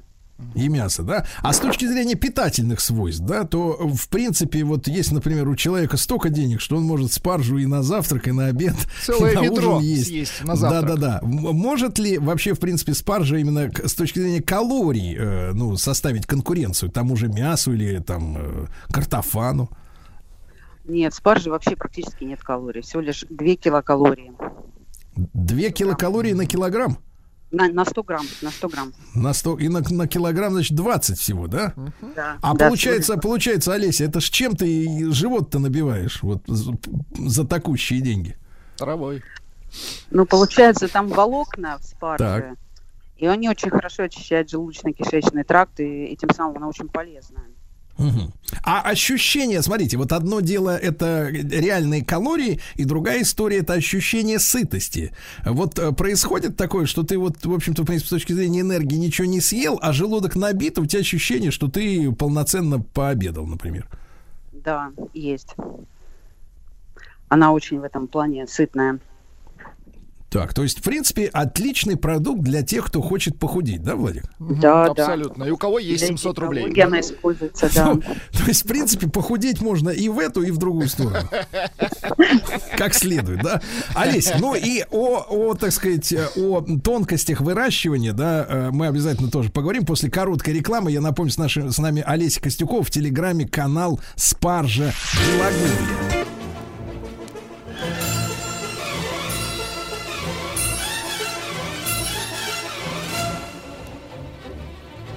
Сделано в России. Друзья мои, сегодня с нами в проекте э, Олеся Костюкова, это Спаржа Белогорье, есть канал в Телеграме. Вот, Олеся, вы, кстати говоря, ваш, э, ваш вот, э, так сказать, район распространения чем-то ограничен? Э, Куда есть смысл отправлять вашу продукцию? Э, Но мы привозим продукцию в Москву. А, и в Москву даже привозите. Прекрасно, Да. прекрасно. Так, Олеся, вы нам расскажите, пожалуйста, а сколько людей у вас работает? Вообще коллектив, команда, площади? На каких, так сказать, э, базируетесь ресурсах? Ну, площадь у нас небольшая, где-то 3 гектара спаржи насаждения. Ну и в сезон у нас работает э, до 8 человек. А когда начинается сезон? Вот э, получается там за три года до первого урожая вы ее высаживаете. Кстати, она насколько морозоустойчива? Потому что вот вы сказали, что выращивают в Перу и в Чили. Там климат-то, ну так, э, конечно, не, ну там есть и горный, конечно, с, с холодрыгой. Вот, но тем не менее. А насколько вот э, белгородский климат подходит для спаржи? Или можно, например, даже в Московской области начать выращивать ее родимую по 700 рублей? Ну, в Москве тоже ее выращивают. Так. В принципе, она мор- морозостойкая. э, До минус 30 она Да вы выдерживает, потому что? что она находится глубоко под землей. Круто. Ага. Так, а соответственно, она к какому месяцу вот э, начинает оттуда уже высовываться? То есть вы сказали, что надо ее да. м, вовремя обрезать эти ростки, правильно, да, вот эти побеги? Да, То есть да. когда у вас, когда у вас сбор урожая? Ну вот сезон у нас начинается с 1 мая. Она начнет уже из-под земли. Всходить. Вылазить. Так. Да, и, и начинаем ее подрезать. И начинаете подрезать, да? Да, в, сут- в сутки она вырастает до 20 сантиметров. В сутки. Сутки. Ох. Да, То что, прямо на глазах растет, получается. Каждый Да, день можно ее глазах. подрезать. Слушайте, ну вот смотрите, Бывает- в мае... бывает в-. Да Ну что? вот смотрите, в мае вы ее подрезали, а потом что происходит с этими вот э, с растением? Ну, мы их э, упаковываем и привозим Не-не-не, я имею в виду с тем, который в земле сидит. Под землю корень. уходит опять на зиму. Да, да, или он продолжает эти побеги выбрасывать. Мы, получается, будем собирать спаржу до конца июня, а Так. после нее все равно выходят побеги, но мы уже их не срезаем, и они выходят в большое э, плодотворное растение, которое вырастает до полутора метров. М-м. И то есть Так. она набирает в течение лета, в течение осени свою силу, выбрасывает семена. Мгм. Потом мы его скашиваем осенью и ждем нового урожая на следующий год. А, то есть, то есть зимует-то получается только корень, который внутри сидит. Только правильно? корень, который внутри в земле. Ну, Понятно. А корень, соответственно, с каждым годом становится все нажористее и нажористее, и побегов с Да, каждым да. годом от него все больше, правильно? Да класс. Все верно, да, все Так, верно. а чем вы его удобряете? Вы сказали, что капризное растение-то, да, в принципе? Да, мы прошли еще органик сертификацию, то есть мы имеем сертификат органик, поэтому у нас у- э, разрешенные. Мы Так. не используем азот в почву, поэтому все удобрения у нас очень хорошего качества. Так, А, понимаю. А, Олесь, ну а вот скажите, смотрите, у вас горячая пора, получается, начинается с мая, да? Вот. Да. И вот до конца июня, там июль, потом вы это все под нож, так сказать. И, а вот э, чем крестьянство занимается в промежутке между, собственно говоря, вот э, э, там концом лета и следующей весной? А, Ну, как бы за ней же тоже нужно в дальнейшем а, ухаживать, ее нужно пропалывать, ее нужно также удобрять, поливать. То есть э, этим мы всем и занимаемся в дальнейшем. То есть она дала нам свое добро, то, что мы срезали. А в дальнейшем за растением тоже нужно ухаживать. Вот и ухаживаем до глубокой осени. То есть, э, то есть сорняки вы вручную пропалываете, получается, выдергиваете все это, да? А, Ну, получается, между ряди у нас трактор, а Так. в самом ряду, где растет спаржа, да, вручную. Ага. Так, так, так. Ну вот видишь, Владуль, ну никак меньше 700 рублей не получается, объективно. Да, понятно, конечно. Объективно Да, много никак, да. ручного труда. Люди Да. каждое утро выходят, в 4 утра начинают собирать спаржу. Да, да, да. Олесь, а вот, соответственно, э, есть у вас уже какие-то каналы сбыта, или вы все по, так сказать, по частникам работаете, или по ресторанам? Кто вот является вашими покупателями? Э, там, получается, в шестнадцатом году вы начали, с 19 года уже пошли урожаи, да, более-менее приличные. Э, Как, как, как вам, насколько легко действительно продавать продукт? Он поначалу было очень сложно продавать продукцию на самом деле, потому что мало кто ее знал, особенно у нас в Белгородской области. Прививали потихонечку вкус Мгм, нашей продукции. Как Петр Первый заставлял кофе пить, помните? мгм. Сначала неприятно, а потом привыкаешь. А потом смотришь и похудела. И понимаешь, что вот, мол, и спаржа прекрасная, да? А, а, так, Олесь, мы хотим вам искренне вот пожелать, э, значит, э, роста продаж, да, соответственно. Э, Я еще раз напомню, друзья мои, что телеграм-канал так и называется по-русски прямо «Спаржа Белогорье», да? Я так понимаю, что люди могут вам через это, через этот способ общения вам написать, да, э, поинтересоваться у вас, можно ли сделать заказ спаржи, правильно? Вот, к Да-да-да, себе домой.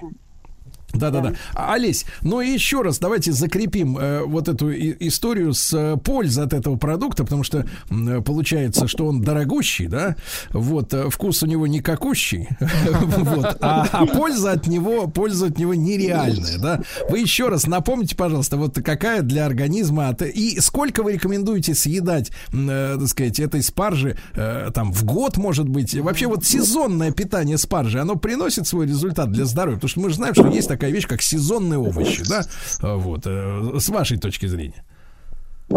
Да, конечно. В принципе, достаточно 200-300 грамм в день в течение сезона ее съедать и достаточно насытить свой организм кальцием, магнием, фосфором, натрием, все, что содержится в спарже. А 200-300 грамм, это сколько вот побегов, если вот в этих, э, э, сказать, брать э, в реальных Сколько единицах? с- сотен Ну, штук это побегов? поряд- порядка шести штук. А, шесть штучек всего. Шесть штучек. И в, и в течение какого, э, так сказать, скольких недель есть э, вот так по Да, шесть и штук можно ли на ночь это есть? Можно, можно, можно целый день их есть. Можно, Владик, А лучше есть два месяца в году. Два месяца в году, видите, Владик? Два месяца в году, вот ты- все узнали. тысяч- 1400 рублей два месяца в году можно потянуть. Я согласен. Да-да-да, я понимаю, у вас вот такие представления о сельском хозяйстве. Олесь, большое спасибо. Значит, Спаржа Белогорье, это канал в Телеграме. А, Товарищи дорогие, но не только те, кто занимается едой, одеждой, а станкопромышленники приглашаются также к нашей э, программе, правильно? Друзья мои, все, кто занимается реальным сектором, что-то реально делает, приносит людям пользу, добро пожаловать в нашу программу э, стилавинсобачка.бк.ру. Расскажите о себе, а мы о вас с вашей помощью расскажем всей стране. Вот так.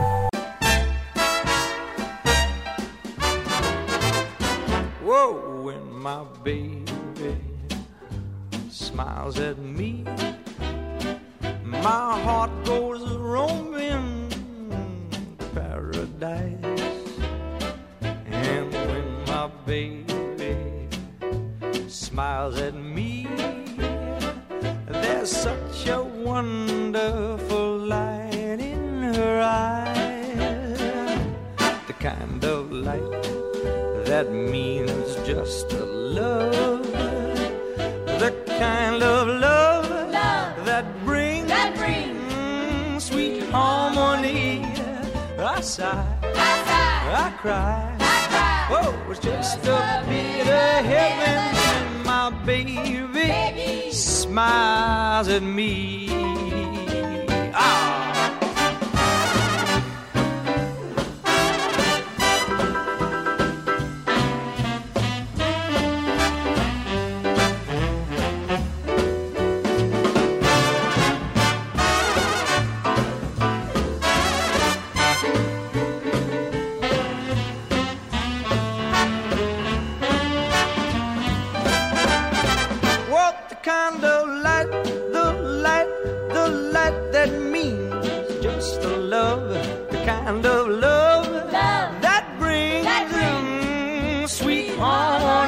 To me. I sigh. Well, I sigh. I cry. Well, I cry. It's just a bit of heaven when my baby, baby, oh, smiles at me.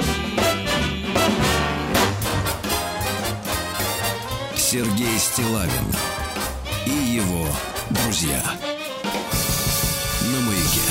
Друзья мои, мы сегодня с Владиславом Александровичем, с нашей командой решили, ну, в силу тех событий, которые произошли на прошлой неделе, не стало Владимира Вольфовича Жириновского, да, э, пересмотреть наши э, планы и э, вот отдать дань памяти этому человеку, Мгм, конечно. Благо тому, что он неоднократно бывал у нас в эфире как гость.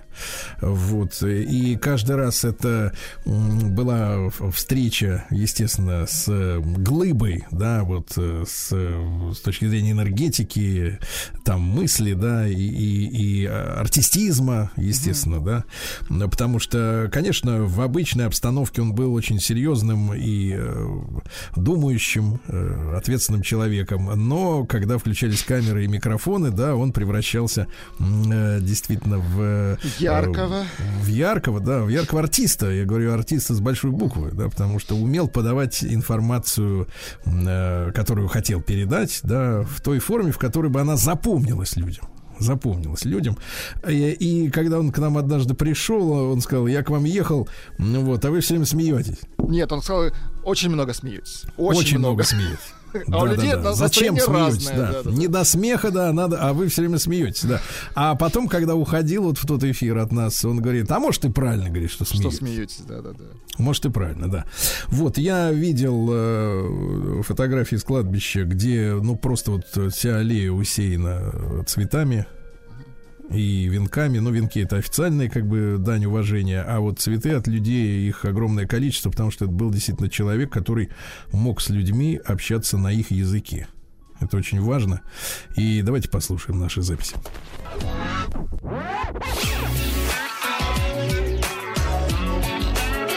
Сергей Стилавин и его друзья. На маяке. Владимир Вольфович, доброе Здравствуйте. утро. Здравствуйте. Вы все время здесь смеетесь. А ведь не- у некоторых плохое настроение. А Им мы бы как бы- улучшить. А вот это вам так кажется. Вы думаете, а другой злит. И вот там балдеют, ля-ля-ля-ля, а тут уволили кого-то, там что-то болеет кто-то. То есть у большинства жителей страны настроение плохое. Им бы надо, наоборот, подстроиться под них. Там с соседями проблемы, семейные проблемы. Утро же. Э, Все ведь ну, по, с, утра поругались. Не тот завтрак, там не так пригорело, там не так посолили. Поэтому это, э, к сожалению, постоянно у людей э, плохое настроение. Поэтому давайте улучшать. Но не то, что буду здесь, вы в редакции. Впечатление, что вы друг друга здесь смешите и друг другу создаете хорошее настроение. А это называется использование служебного положения. Когда вот на одной радиостанции, не буду называть ее специально, вот они собираются в субботу и обсуждают, какие передачи. Слушайте, меня это интересует. Ваше мнение о передачах. Но 10 лет они навязывают свою точку зрения. Я, естественно, выключаю. То есть я считаю, что э, журналисты иногда все-таки злоупотребляют. То есть мы обслуживаем все вместе друг друга. Мы не знаем, кто он. Но когда вы занимаете доминирующее положение, смеетесь, так сказать, то мы это воспринимаем, что вы над нами смеетесь, над гражданами России. И вам хорошо, сытые, довольные в Москве. Как Опять бы да? машины, все вот хорошо. есть. А мы в трамвае, мы бы сейчас трясемся, так сказать, или контролер требует, где билеты, билета нету. Владимир Вольфович, Да, пожалуйста. Есть масса вопросов относительно и частной жизни людей, и политики, и так далее. Ну, начнем, может быть, а, с относительно, не знаю даже как, э, нейтрального вопроса. Как вы относитесь к тому, что из паспортов исчезла графа национальность? Вот были такие вопросы. Да, я бы все оттуда убрал вообще. Только имя и фамилия. Через запятую год рождения. Все. Иван Петров, 1980. Точка. Все. А у нас целый этот э, роман целый. Имя, фамилия, отчество, года. Я помню, паспорта еще социальное происхождение было. И мне было написано «иждивенец». И мне было противно держать в руках паспорт, по которому я иждивенец. Поэтому убрать все, всю лишнюю информацию. Будут в ближайшее время паспорта пластиковые. Там будут коды всякие.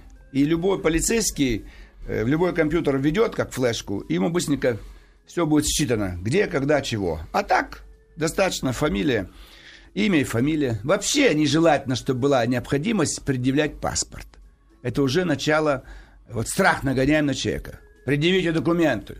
Да как кто ты такой, предъявить документы? Конечно, если совершено преступление, там можно попытаться узнать, кто чего. А так в обычной жизни не должно быть ничего. А, кстати, Владимир Владимирович, когда вы показывали документы? И кому? Я- Вы знаете, что меня удивляет? В Кремль вхожу, вообще ничего не спрашивают. В вышестоящую инстанцию легче пройти, чем в нижестоящую. А так почти нигде не нужно было мне. В основном где-то в каком-то магазине у меня вот карточка, деньги. Так они засомневались, а вдруг это не я. А взял карточку. Фамилия-то видят они. Здорово как. А лицо думают, а вдруг это как бы двойник какой-то. Сказать, «П- Пожалуйста, дайте паспорт. Раза два было вот так, когда они... Но они правы, потому что очень много поддельных карт, где-то, может быть, украл, принес. У меня ты не украдешь, потому что все, как говорится, э, в определенном месте. Я редко хожу. Вот. То есть, э, особенно нигде не приходилось мне э, вот, биться за паспорт, за справки. Ну, помощники теряли военный билет. Помощники теряли охотничий билет за патронами для охотничьего ружья. Посылал, и ни патронов, Не билета. ни билета. Не поможет. А вы м, как-то специально питаетесь? Или что вы делаете? Потому что, ну, вы Да. как- как феникс. Э, Вот э, вы ночью Ну, заканчиваете, э, к А утром новый. Ну, как? Ну, как это возможно? Вот питания нету.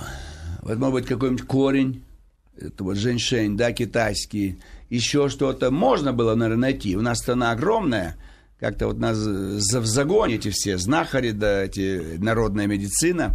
Не хватает обычная пища. Конечно, нужно что- что-то особое. У меня какой минус? Я не курю. Я алкоголь не употребляю. Мне О. кухня нравится японская, китайская. Вот я люблю. Как бы. А, и, а, супчик из акульих плавников. Ну, как хорошо.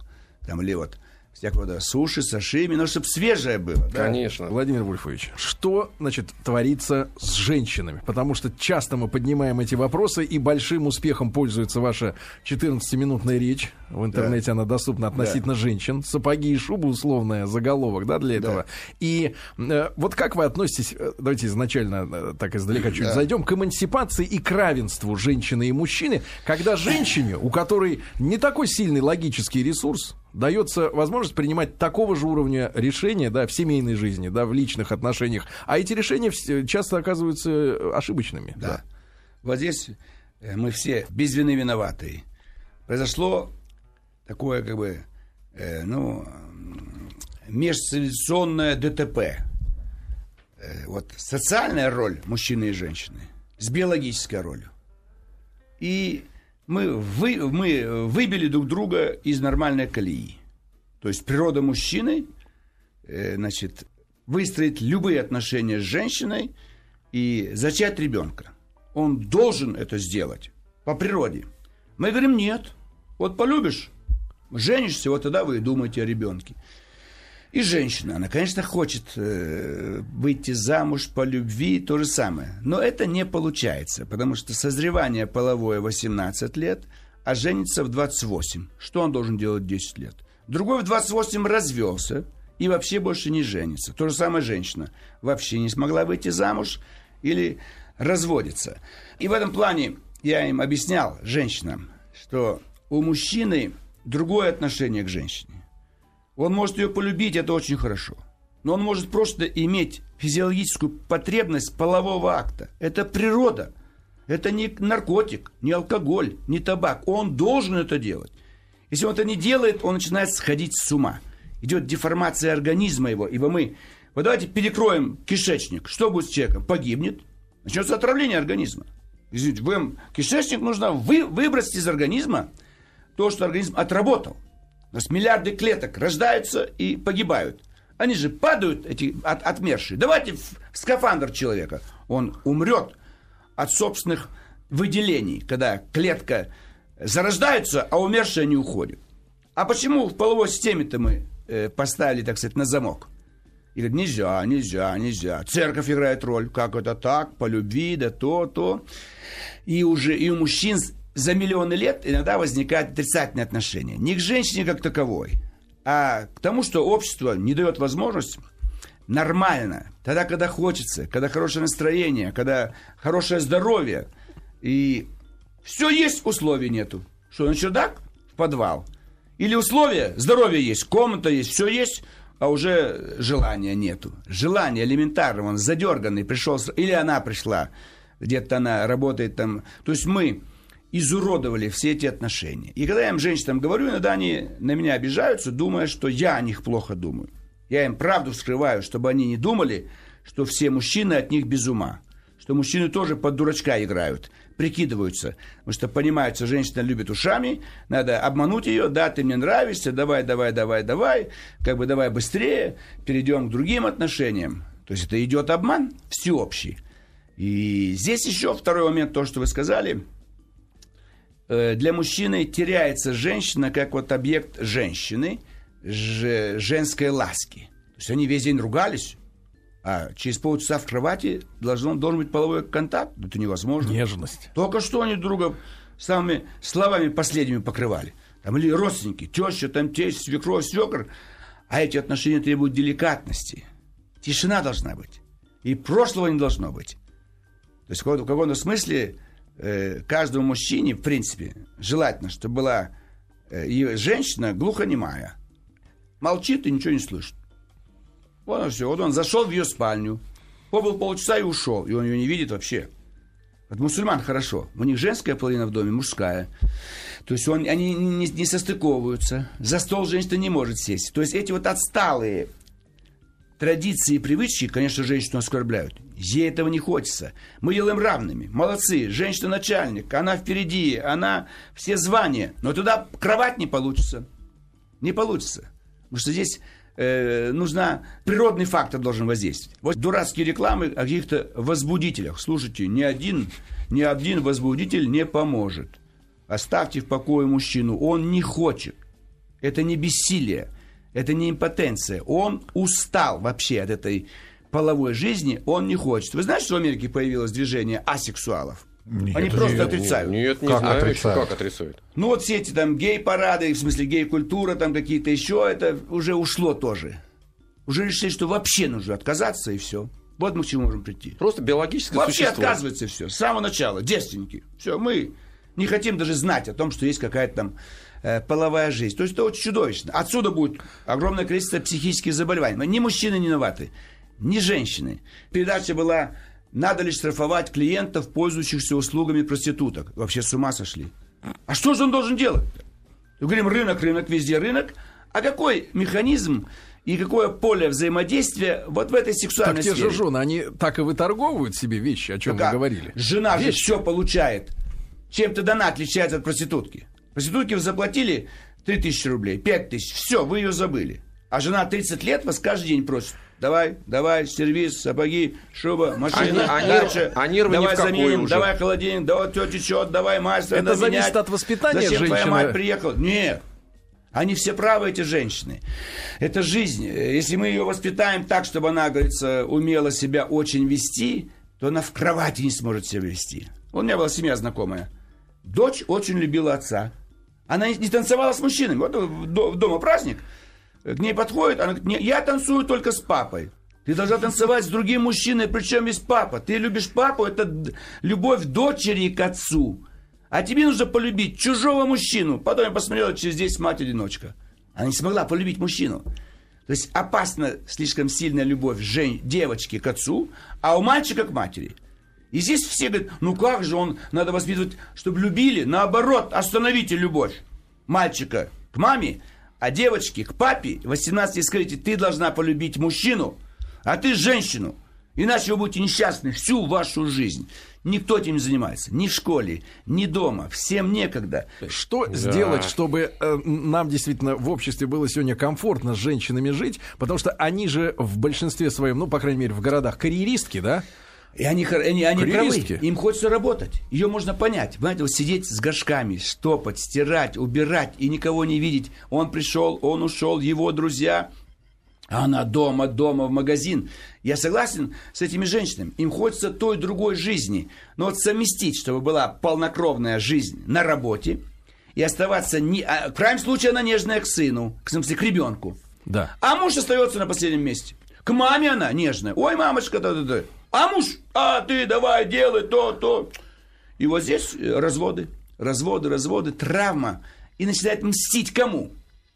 Бывшему мужу, а мстит реально ребенку. Потому что там ребенку наплевать, мама или папа, он любит одинаково обоих. Трагедия всего человечества. Владимир Трагедия. А, усу- усугубить хочу. Да. Смотрите, а они же, эти женщины, которые устраиваются на работу, уже Да. самостоятельно чувствуют, мстят мужикам, э, значит, на детей не обращают внимания. Но ведь вот этот случай в храме Христа Спасителя, Да. молодые девки, э, панки, они туда проникли, и вот эта вот крайняя степень возбуждения и отторжения, и себя противопоставления обществу. Экзальтации. Да, абсолютно. Да. Ну как они туда? э, Что это такое? А это же все, вы смотрите, они, они строили карьеру, им это оказалось мало. Им оказалось мало того, что они главенствуют над мужчинами, и они в молодом возрасте, да еще в такой радикальной форме, проникают в храм. И в храме, так сказать, поют какую-то непотребную песню. С да. этим что делать? Ускорение. Мир так ускоряется, тем, кому 14, 15, 16, им хочется скорее стать звездой. Хотя бы просто, чтобы узнали э, о них.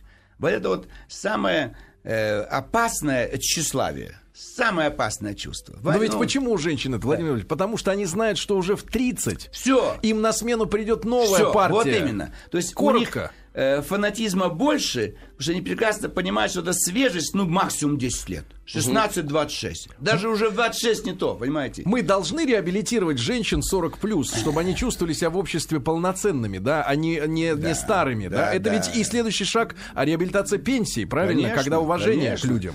Я предлагал много раз. Давайте больше санаториев специальных. Допустим, только не женатые, не замужние. Для определенного какого-то возраста. Ну или детский санаторий, где они бесятся, бегают по коридорам. Или престарелые люди еле дышат. А вот тот э, возраст от 20 до 50, когда можно еще много иметь в личной жизни, им негде встретиться. Им некуда пойти. Ресторан дорого, и там что, наелись, напились, и дальше что? То есть надо помочь этим людям встречаться. Помочь, чтобы, э, и чтобы было ну, такое отношение хорошее. Чтобы... Вот помните, дурацкую фразу мне привязали, якобы я когда сказал, я не говорил так, каждой бабе по мужику. Я в жизни этого не говорил. Я сказал 20 лет назад, что у нас много нежена, незамужних женщин. И у этой женщины обязательно есть мужчина. И мы должны уважать ее вот этот статус. Да, она не замужем, но у нее есть ее мужчина. После этого через 2-3 месяца анализируют выборную кампанию того периода. Вот Жириновский обещает каждой бабе по мужику. Словно сделали вывод, что я обещаю каждой одинокой женщине, что у нее появится этот муж. Мы хотим, они хотят замуж ради бога. Но понимаете специфика нашей страны? У нас нету 13 миллионов мужчин. Как она выйдет замуж? Посмотрите, что в Китае будет. Там 30 миллионов холостяков, нету женщин. Там наоборот. Там холостяков больше, чем женщин. У нас больше женщин, не хватает мужчин. Владимир, э, ну, вот время тает у нас. Да, вы знаете, пожалуйста. знаете, и меняются президенты, губернаторы, Да. а вы э, м, почти тьфу-тьфу, вот, вечный. А как Да. дело в том, что настолько ваша мощная харизма э, и ваше обаяние, а как дальше-то? Вот э, кто-то есть, кто вас, ну, понимаете, по- Да. по- поддерживает, Подхватит. Подхватит, Подхватит. подхватит. Я заказал клонирование. Делают только в двух странах, Израиль и Голландия. Везде запрещено. Дураки, что запрещать? То есть будет мой клон, точно такой же облик. Уже рожден этот молодой. ребенок? Да, да, все делаю я. богу. И вместо гимна поставим гимн ЛДПР. Вы увидите, что люди будут хорошо воспринимать. Наш гимн более такой боевой. И я буду, в общем-то, всех успокаивать.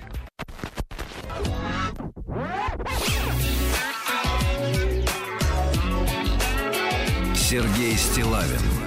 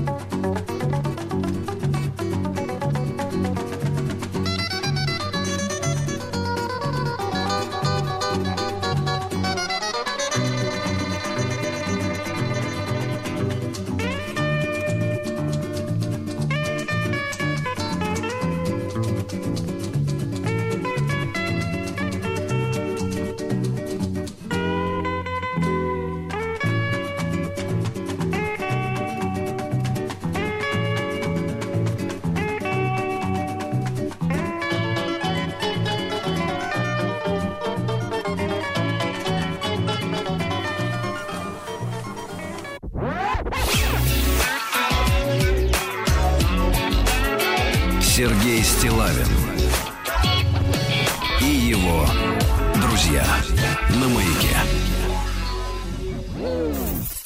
Владимир Вольфович Жириновский. Владимир Вольфович, доброе утро. Доброе утро. Доброе утро. Хотя оно для большинства недоброе. Почему? Это тоже раздражает всех. Все с добрым утром или там спокойной ночи. Но все не спят вообще. Не Спокойной ночи, малыши. Э, Малыши не спят тоже. И я бы вообще изменил бы. Надо скорее делать передачу «Спокойной ночи» для взрослых. Дети сами уснут. А Они какой контент? Отключаются моментально. Владимир Вольфович, какой их, контент? их укладывают силой, а взрослые не могут заснуть. Их никто Да, не... А какой контент для взрослых, чтобы они побыстрее угомонились? Ну, им нужно что-то тоже такое успокоительное. Сказать, что и соседи не спят сейчас. То есть не стенку. Твой муж взятки берет, и у соседа муж берет взятки. да. Твой сын там где-то попал в обед. То есть э, создать солидарность, солидарность, чтобы люди успокоились. У тебя пустой холодильник, у других пустой. Ты переел там что-то такое. И он не знаю. переел. У тебя диагноз это а, установили у других. Все больные. Ну, как бы, чтобы это вот было общее успокоение. Владимир Вольфович, а Да. вы на Мерседесе едете? Я на всех машинах перепробовал. Служебная у нас BMW, Калининградская. Вот. Кстати, вот э, обманчивое впечатление, что Мерседес или вообще иномарка самая лучшая. Постоянно нужно в, в центр техобслуживания. Постоянно. Любую иномарку, поэтому заблуждение у всех, что иномарка это просто что-то такое. Нет. Владимир Ну, может быть, комфорт, чуть больше комфорт. Ну, а что понравилось из тех машин, которые удалось самому лично поводить? Я на всех поводил. Мне понравилось, э, в Нью-Йорке э, зашел к одному нашему мафиози, грузин. Он живет в доме Трамп. Где Леннона Меня убили? с ним познакомили. У него целый этаж. А потом выходим, его говорит, твоя машина? Он говорит, да. Дай посижу. Я сел просто так. Кабриолет, открыто все. Хочешь, поехали? Я взял, поехал. По Нью-Йорку, по чужому городу. Все прошел нормально, 40 минут ехали. Э, То есть на всех машинах. Майбах, этот, Бентли, все эти кабриолеты. Все одинаково. Вот я э, почему беспокоюсь о молодежи? Вот угоняют машины. Слушайте, откройте базу проката, какие-то старые машины. Паренек придет, покатается, все, он уже не угонит. Я имею в виду тех, кто угоняет, чтобы покататься.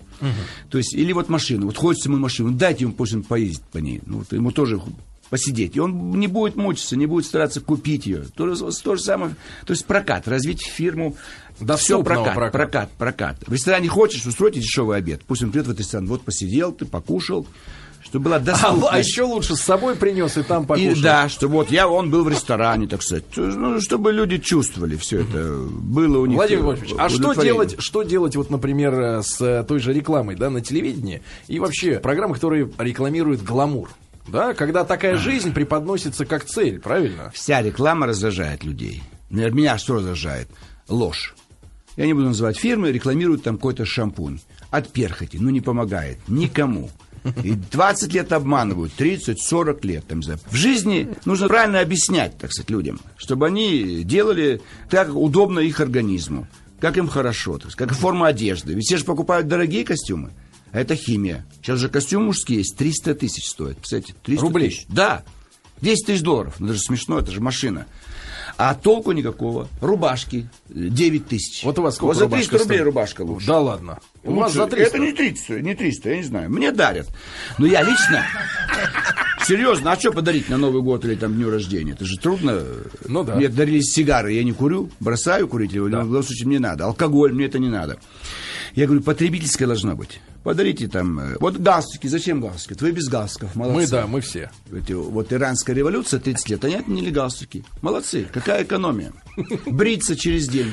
Да, вот я уже три Ведь, дня ведь кожа должна отдыхать. Мы елозим, елозим, вот Да. чисто выбритый. Владимир Вольфович, ну Зачем вот- чисто выбритый? да, да. Вторгаетесь в природу.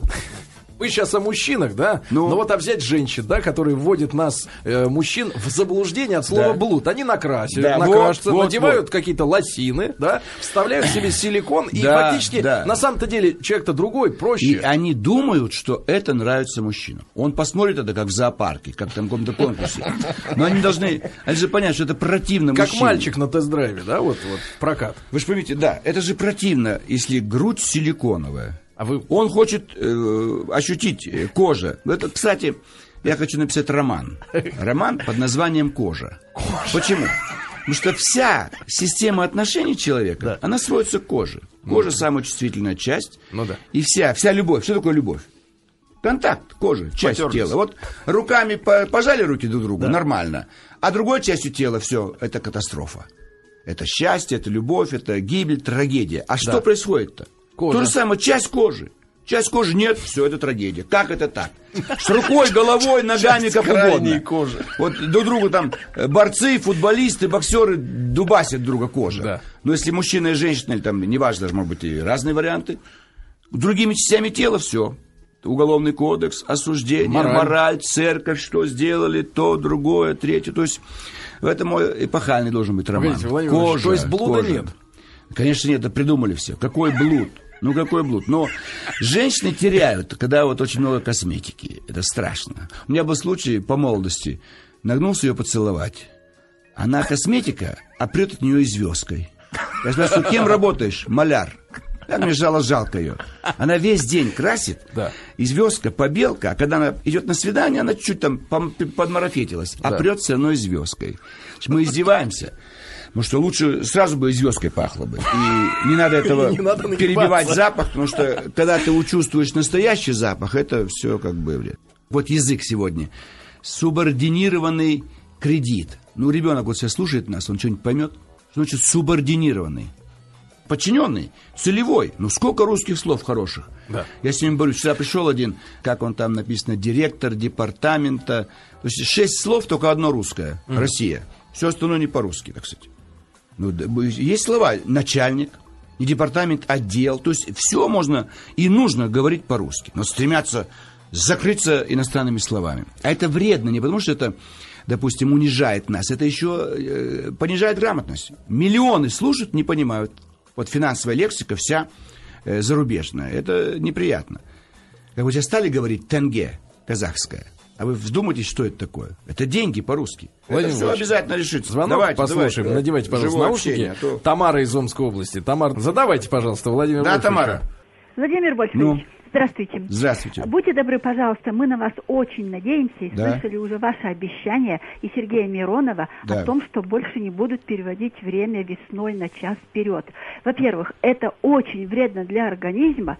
Вот даже я уже в годах человек, и то для меня это тяжело. Мне жалко маленьких ребят, ребятишек, которых будет в садик, 8 часам в садик ведут, их поднимают в 7 утра, они идут всю дорогу, плачут, Да. потом говорят, тот такой противный, такой вредный, Да. такой не слушает, закон не выспался. А, но- Да. а день летом и так длинный, солнце-то всходит и заходит в свое время, а они играют баюшки, а солнце вовсю светит, они бегают, носятся, их зовут домой спать, а они никто, и взрослые не спят. В результате получается, мы позже ложимся и раньше встаем по этому времени, и поэтому это очень действует. Никакого там нету даже экономии электроэнергии, это все ерунда, это чушь.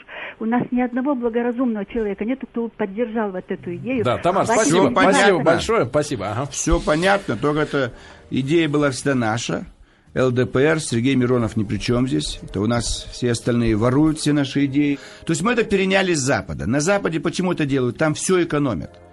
Там э, вы входите в подъезд, э, темно, вы нажимаете на кнопку, поднялись на свой этаж, на другую кнопку отключаете. Там вынуждены экономить, там всего не хватает. Это бедные страны Европы. Это у нас заблуждение, что там богатые страны.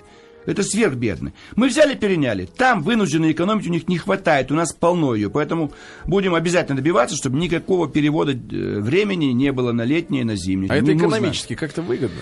В тех странах, где они вынуждены экономить, там не хватает воды, света, всего не хватает. И вот на этом они зарабатывают, в ущерб здоровью. Посмотрите, какие они все страшные, европейцы. Почему там женщины наши российские пользуются успехом? Потому что там женщины уже выжатые, как лимон. Они не виноваты. Они все работают, мучаются. И, Жилистые. И жилистые такие. И курят в основном они там э, очень много. А у нас сколько курят? У нас чисто для вот такого, знаете, Для для, понта. шейка, для понтова, я тоже закурил. А там они вынуждены, так сказать, это все. Европа очень страшные у них условия. Потому что не надо брать пример с них. Они вынуждены экономить, нам не надо, у нас хватает. Владимир Тем более опять на здоровье экономию. Понимаете, а она ш- правильно говорит из Омска, Тамара. Это ущерб здоровью. Вы сэкономили, допустим, даже в экономике, но здоровью-то вашему хуже. Для чего экономия, если вам хуже от, этого, от этой экономии? Даже если бы действительно мы могли бы сэкономить, мы не экономим на этом ничего. Но это же ущерб здоровью. Да давайте вообще на 2 часа переводить время. Идеальный вариант вообще у- летом в 5 утра начинает работать. Ну, давайте поднимемся всю страну в 5 утра.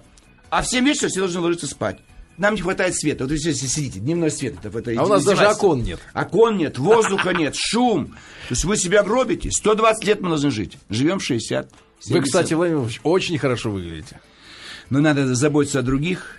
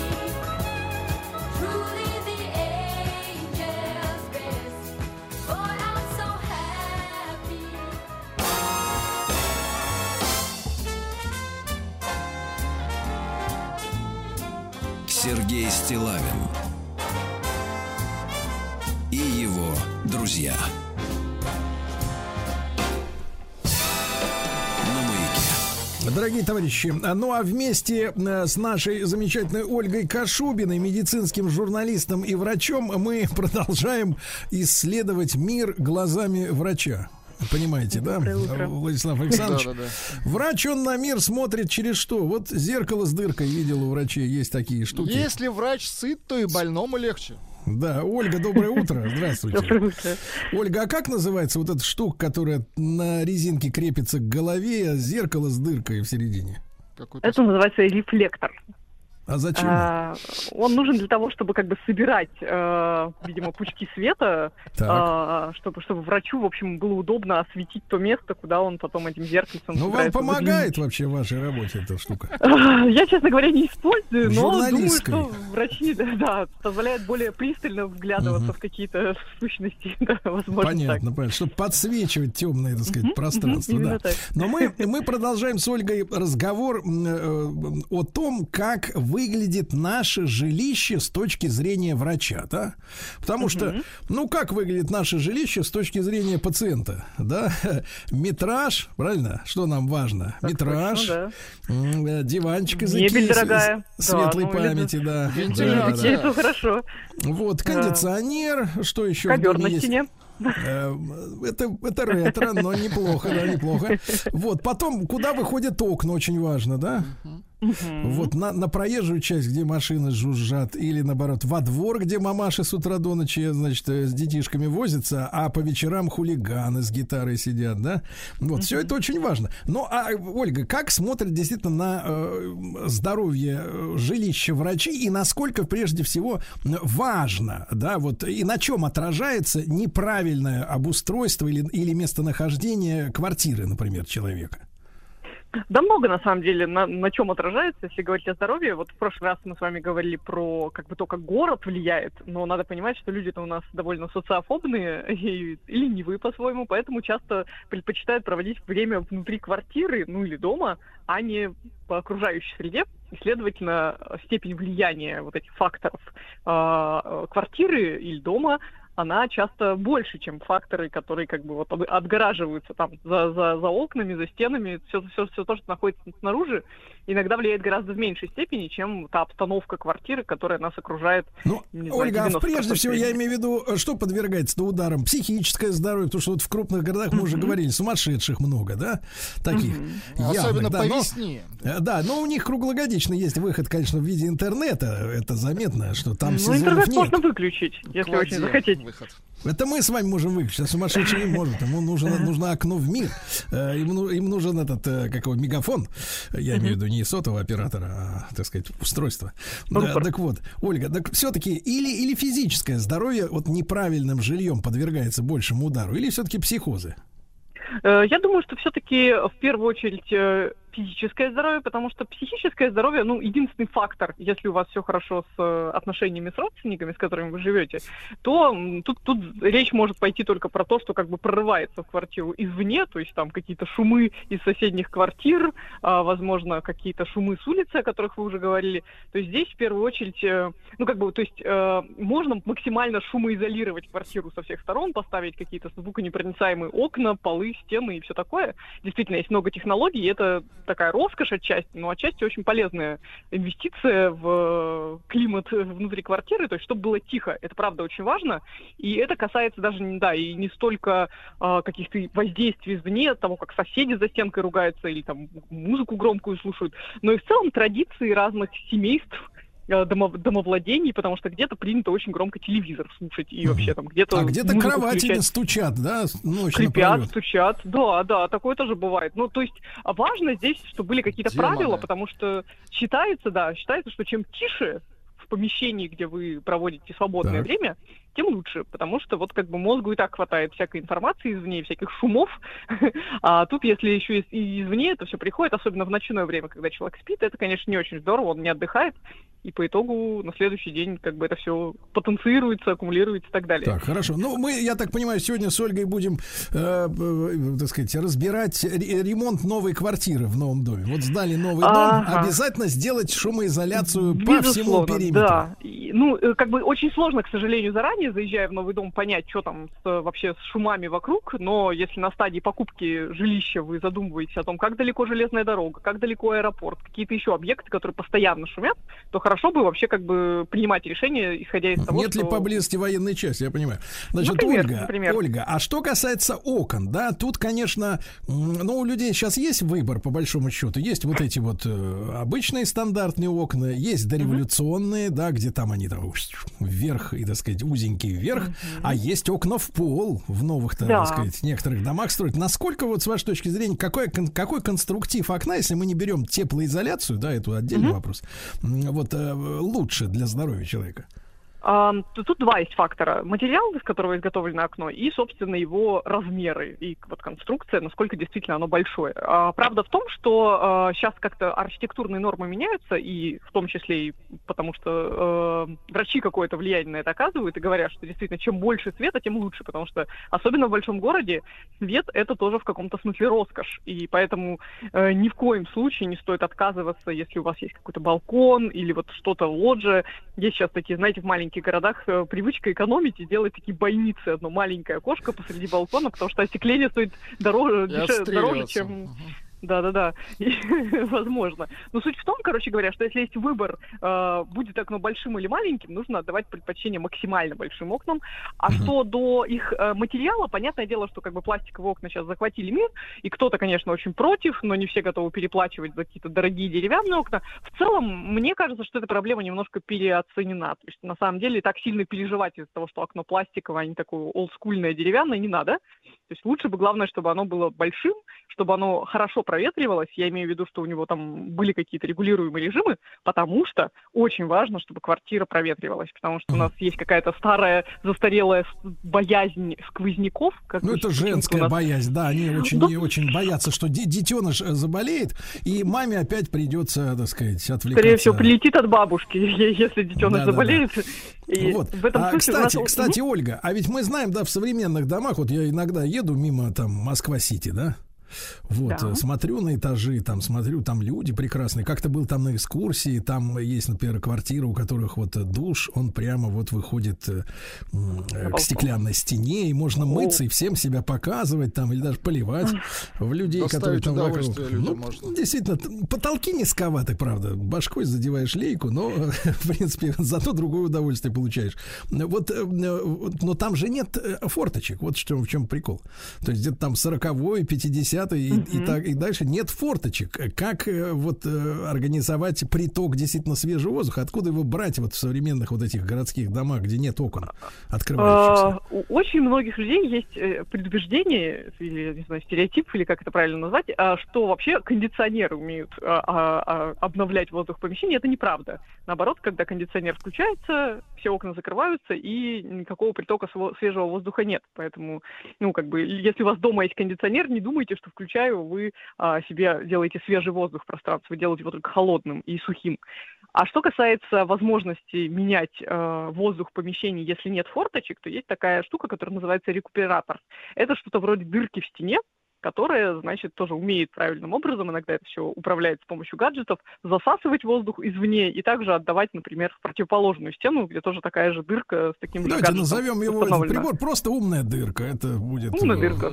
да, достаточно хорошее название и по-русски главное. А то ру- Кстати, очень, очень, очень, ну да, да, действительно, очень дорого стоят всякие такие штуки, а, и, ну, многим кажется, что это, вот опять же, как мы начали с вами Излишняя инвестиция, да? что да, кто-то купил себе квартиру на последние кровные денежки и такой думает, да к чему мне вся эта ерунда, не хочу я ничего, ни, ум, ни умные окна, ни, ни всякие системы Ну, то есть давайте сегодня давайте поможем, поможем домушникам. Если у кого умная дырка, значит не на последней купил. Ну да, может быть, ее и надо украсть, э, если больше нечего. Я к чему? К тому, что, э, конечно же, да, странно давать советы в духе не экономьте там на каких-то важных для здоровья э, а, ва- важной оснастки квартиры, потому что не всегда деньги есть на то, чтобы это все установить, но вообще надо думать об этом. Мне кажется, что... э, Хорошо, всевозможные- нет, заострили внимание. Рекуператор важное устройство, да? Важно. Теперь, Ольга, значит, что касается э, э, вообще влажности внутри помещения, да? Мгм. Е- ну, понятно, что кондиционер сушит, да? Да, Э, да. Значит, э, есть всякие э, так называемые мойки воздуха или парогенераторы и прочее, так сказать, Увлажнители. которые увлажнители воздуха. Есть механические, есть какие-то с, с- с- мозгами, так сказать, с микрочипами. Вы объясните, пожалуйста, вот и- идеальная процент, идеальный процент влажности и на что это влияет, эта идеальность? Ага, это примерно 30-40% идеальная влажность. Это вообще, скажем так, влажновато. Мы не привыкли э, в России, где суровые зимы, где мы на, на зиму привыкли крепко закрывать форточки и включать батареи на полную мощность. Мы не привыкли жить в таком влажном помещении и в таком холодном помещении. Это два фактора, которые должны сочетаться.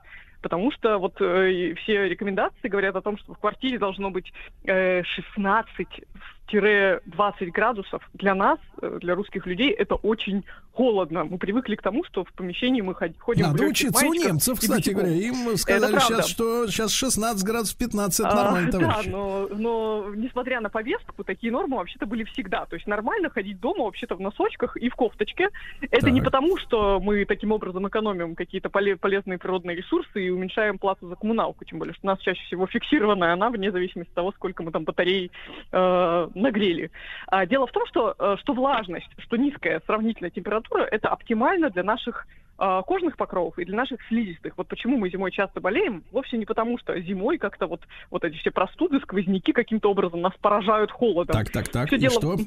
Все дело в том, что на самом деле просто зимой, из-за того, что мы много времени находимся в помещении, у нас очень сильно сохнет нос и там слизистая рта, и именно поэтому через вот эти вот сухие слизистые гораздо проще проникают все микробы. То есть люди, которые следят за влажностью и низкой температурой в помещении, болеют гораздо реже всякими простудными штуками, чем те, кто сидят в тепле, как бы такие закрылись от сквозняков, спрятались, сидят и нагреваются. То есть это как раз самое нехорошее состояние. К счастью, в такой период, как сейчас наступает, это все не актуально. То есть, погодите, это- погодите, нужно периодически промачивать горло. Так точно, но не всегда это удобно делать с помощью каких-то спреев, я не знаю, с помощью воды, и там в нос Так. воду не очень-то удобно заливать. Увлажнители, надо тоже понимать, это не панацея, потому что они действуют очень локально, то есть там максимум это одно небольшое помещение, поэтому если у вас там трехкомнатная квартира, вам нужно четыре увлажнителя на каждое помещение, включая кухню, чтобы было достаточно Так, а, влажно. э, в итоге, Ольга, э, значит, э, оптимальный-то вот самый здоровый вариант какой? Вот сколько, чтобы было? У многих же есть домашние эти ме- метеостанции, да? Гигрометры? Ну Да. да, он, он показывает дома влажность, датчик на улице показывает внешнюю картину, так сказать, да, все понятно, это недорого стоит. А какой процент влажности вы считаете идеальным для здоровья? Это не я считаю, это ученые считают. Это Вау. примерно 30-40%, потому что больше это уже почва для того, чтобы развивалась плесень, как бы не очень Ага. хорошо, а меньше это считается сухо. И тут очень важно, кстати, что во многих увлажнителях есть встроенные гигрометры, так вот им лучше не верить. Вы правы, лучше завести отдельную метеостанцию, чтобы она стояла отдельно от увлажнителя, потому что гигрометр, встроенный в увлажнитель, будет мерить только влажность Рядом вот с ним, непосредственно вокруг увлажнителя. Это, не- это не объективная будет Так, информация. а температура все-таки вы наставите, что я так понимаю, если средняя Ну, арифметическая, то где-то 16 это 18. ад. Ну, 18-20 надо хотя бы приучать себя, потому что у нас в помещениях стандартная температура около 25 градусов. Это много. То есть мы вообще как бы живем очень-очень в теплых Ну, вы условиях. знаете, Ольга, Это- мы же много раз выясняли в эфире, э, не помню, с вами обсуждали или нет, но э, все объективные объек- данные объективного контроля, как сейчас говорят, вот показывают, что у мужчин и женщин у них, э, к сожалению, поэтому, в принципе, в семьях так непросто, в принципе, и жить-то людям друг с другом, да, потому что у мужчин и женщин разное представление о комфортной температуре. Да, Женщины да. Но действительно, женщины, мне кажется, мне от кажется, плюс, за счет того, от плюс 28 не обломается вообще ни разу. Ну, Вот, можно а купить женщине красивую, теплую домашнюю одежду, например, чтобы она не жаловалась. Ну, Можно, но она потребует э, второй, третий комплект. Это уже, как бы сказать, инвестиции. Ну, это- это- Вот. это- Но это это проблема, да. вопрос. Да, хорошо. Значит, еще раз закреплю внимание, товарищи. 18 градусов и 30-40% влажности это идеально для здоровья. Это Для правда. здоровья. А что до моек воздуха, про которые вы говорили, так же, как до бесконечных всевозможных действительно маркетинговых историй про всякие гипоаллергенные ковры, краски, мебель и так далее, и так далее, это, безусловно, важно, но я бы хотела отметить, что это важно для людей, действительно, где в семье есть аллергики, Потому что, ну, как бы немножко глупо, мне кажется, переплачивать за всякие эко-материалы в ситуации, когда, ну, вообще не, ну, то есть еще никто не заболел, не чихнул, и ни у кого нет проблем с кожей. То есть немножко тут, конечно, играют маркетологи на наших страхах. Да, Ольга, что касается насекомых, да, я так понимаю, что, в принципе, ну, у нас есть поверье, что ну, таракан это наш враг, но, в принципе-то, ну, есть еще паучки, Давно видели таракана, мушичи. Да, я видел как-то таракана, был в гостях, видел. Вот, хороший был тараканчик. Маленький, усатый, хороший. Вот. Так вот, э, Ольга, что касается домашних насекомых, насколько они страшны? Вообще-то страшны. То есть, вот мы, я почему упомянула тараканов, действительно их стало гораздо меньше в последнее время. А, опасность их не в том, что они нас укусят, а в том, что они, да, разносят всевозможные, э, всевозможных микробов. То есть, по поводу Вот я заметил, кстати, Ольга, что у врачей, вот вот у людей с медицинским образованием, даже с незаконченным, да, какая-то, вот даже если они там не защитились, э, то у них вот в- до конца их жизни врожденная брезгливость кошкам, собакам, вот это вот э, омерзение, Это они правда. прям физически испытывают, то, что вас чем-то пичкают на этих вот ваших курсах, таким, что вы... Постоянно. Да, что вы ненавидите живой мир, понимаете, Ох, домашний. знали бы вы, как много, как много, как много разных микроорганизмов они переносят, и как много болезней, которые есть у кошечек и у собачек. Ну, не знаю, вот нас смотрите, тоже. Владислав Александрович э, постоянно спит с котом, я общаюсь с собаками. Вот, а, а посмотрите Ну, на нас, нормально. какие мы э, живо, живо- пышущие здоровьем люди. Ну, видите, те, те, у кого это общение закончилось хуже, они не, не вышли. Они не могут сказать об этом. Да, да, да. Да, да, А, выжившего. Так, А, так, понятно. А что с ними делать? Травить? Ну, Травить? Вот я, если мы сейчас не про кошек, а про собачек, а всего лишь про всевозможных насекомых и вот всего вот это вот.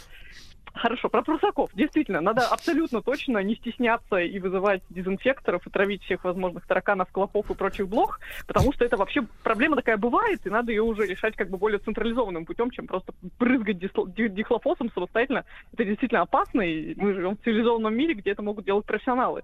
Вот. А, кроме того, есть полевые клещи, это то, что живет на коврах, в подушках и так далее. И вот это то, для чего дома должен быть хороший пылесос, потому что они вот как раз могут вызвать аллергию, и желательно, чтобы их было поменьше. Поэтому вот если вы не очень любите убираться, и вам больше нравится, как бы, когда все такой неприбранный творческий беспорядок, подумайте о клещах и о том, что они вообще-то вредны, и вот таких соседей тоже точно не нужно, и от них как раз можно избавиться самостоятельно. Хорошо, что касается вот комнатных растений, э, Ольга, насколько они, э, ну вот, кроме как э, глаз ласкают, да, и- декоративную функцию выполняют. Вы знаете, было какое-то время назад такое большое исследование, где, значит, публиковался список из 20 комнатных растений, которые привозили на орбитальную станцию, которые якобы вырабатывают больше всего кислорода, но это было немножко такое как бы преувеличение, потому что когда потом посчитали, сколько именно нужно комнатных растений на единицу площади, чтобы вот хоть какой-то эффект по очищению воздуха был, выяснилось, что это прямо ситуация, когда у тебя квартира заставлена просто десятками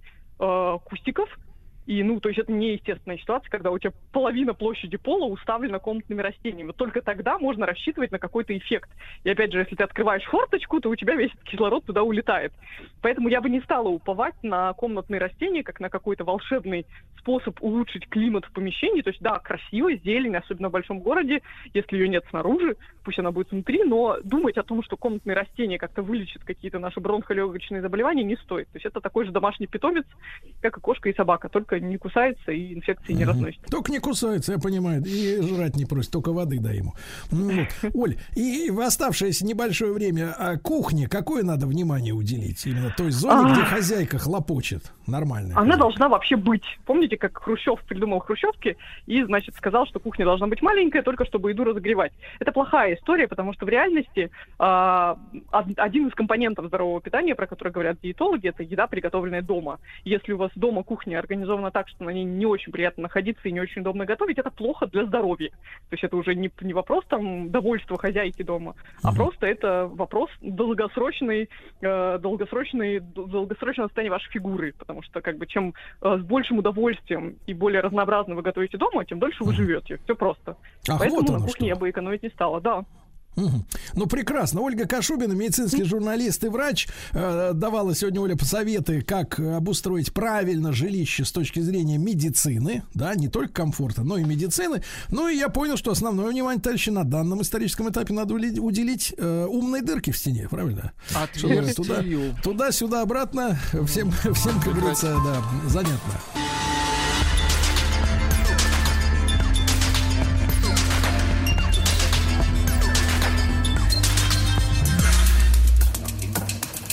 Фольгонавты. Друзья мои, наш специальный проект посвящен тем людям, которые считают себя не такими, как все, но они такие, как все. Да, да, дело в том, что если вы чувствуете, что вас облучают, Так. это не только ваше ощущение, это Облучают правда. всех. Это правда.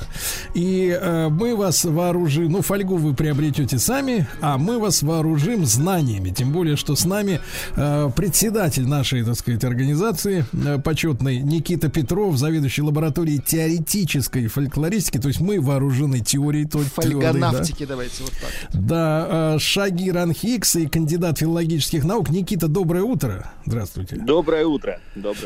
Да, и Никита сегодня, ну, видишь, страна у нас огромная, большая, э, географических точек много, и везде искрит. Вот что. Сегодня мы обратимся к легендам Самары, прекрасного города, да, где есть каменные девы и летающие бабки. Ну, это такая затравка, да? Хорошо. Да, Никита, ну мы во внимании все всецело. Но Самара, э, как известно, город с давней древней историей, но и как минимум стратегически. Наверняка многие помнят, что когда-то он назывался Куйбышевым, да, а потом стал собственной Самарой. И, наверное, одна из самых известных легенд и в России, и даже и в СССР тогда, вот, была связана э, с такой девушкой, которую называли Каменная девка или Каменная Зоя. Случилось все, как говорят, в 1956 году. Вот, значит, был такой дом на улице Чкаловской, 86. Вот, и э, ба- бабушка, которая в этом доме была, она решила сдать этот дом молодежи. Ну, на вечеринку, на новогоднюю вечеринку. И вот они все танцевали, радовались. А вот у одной девушки, которая потом получила имя Зоя, говорят, не было кавалера, чтобы танцевать.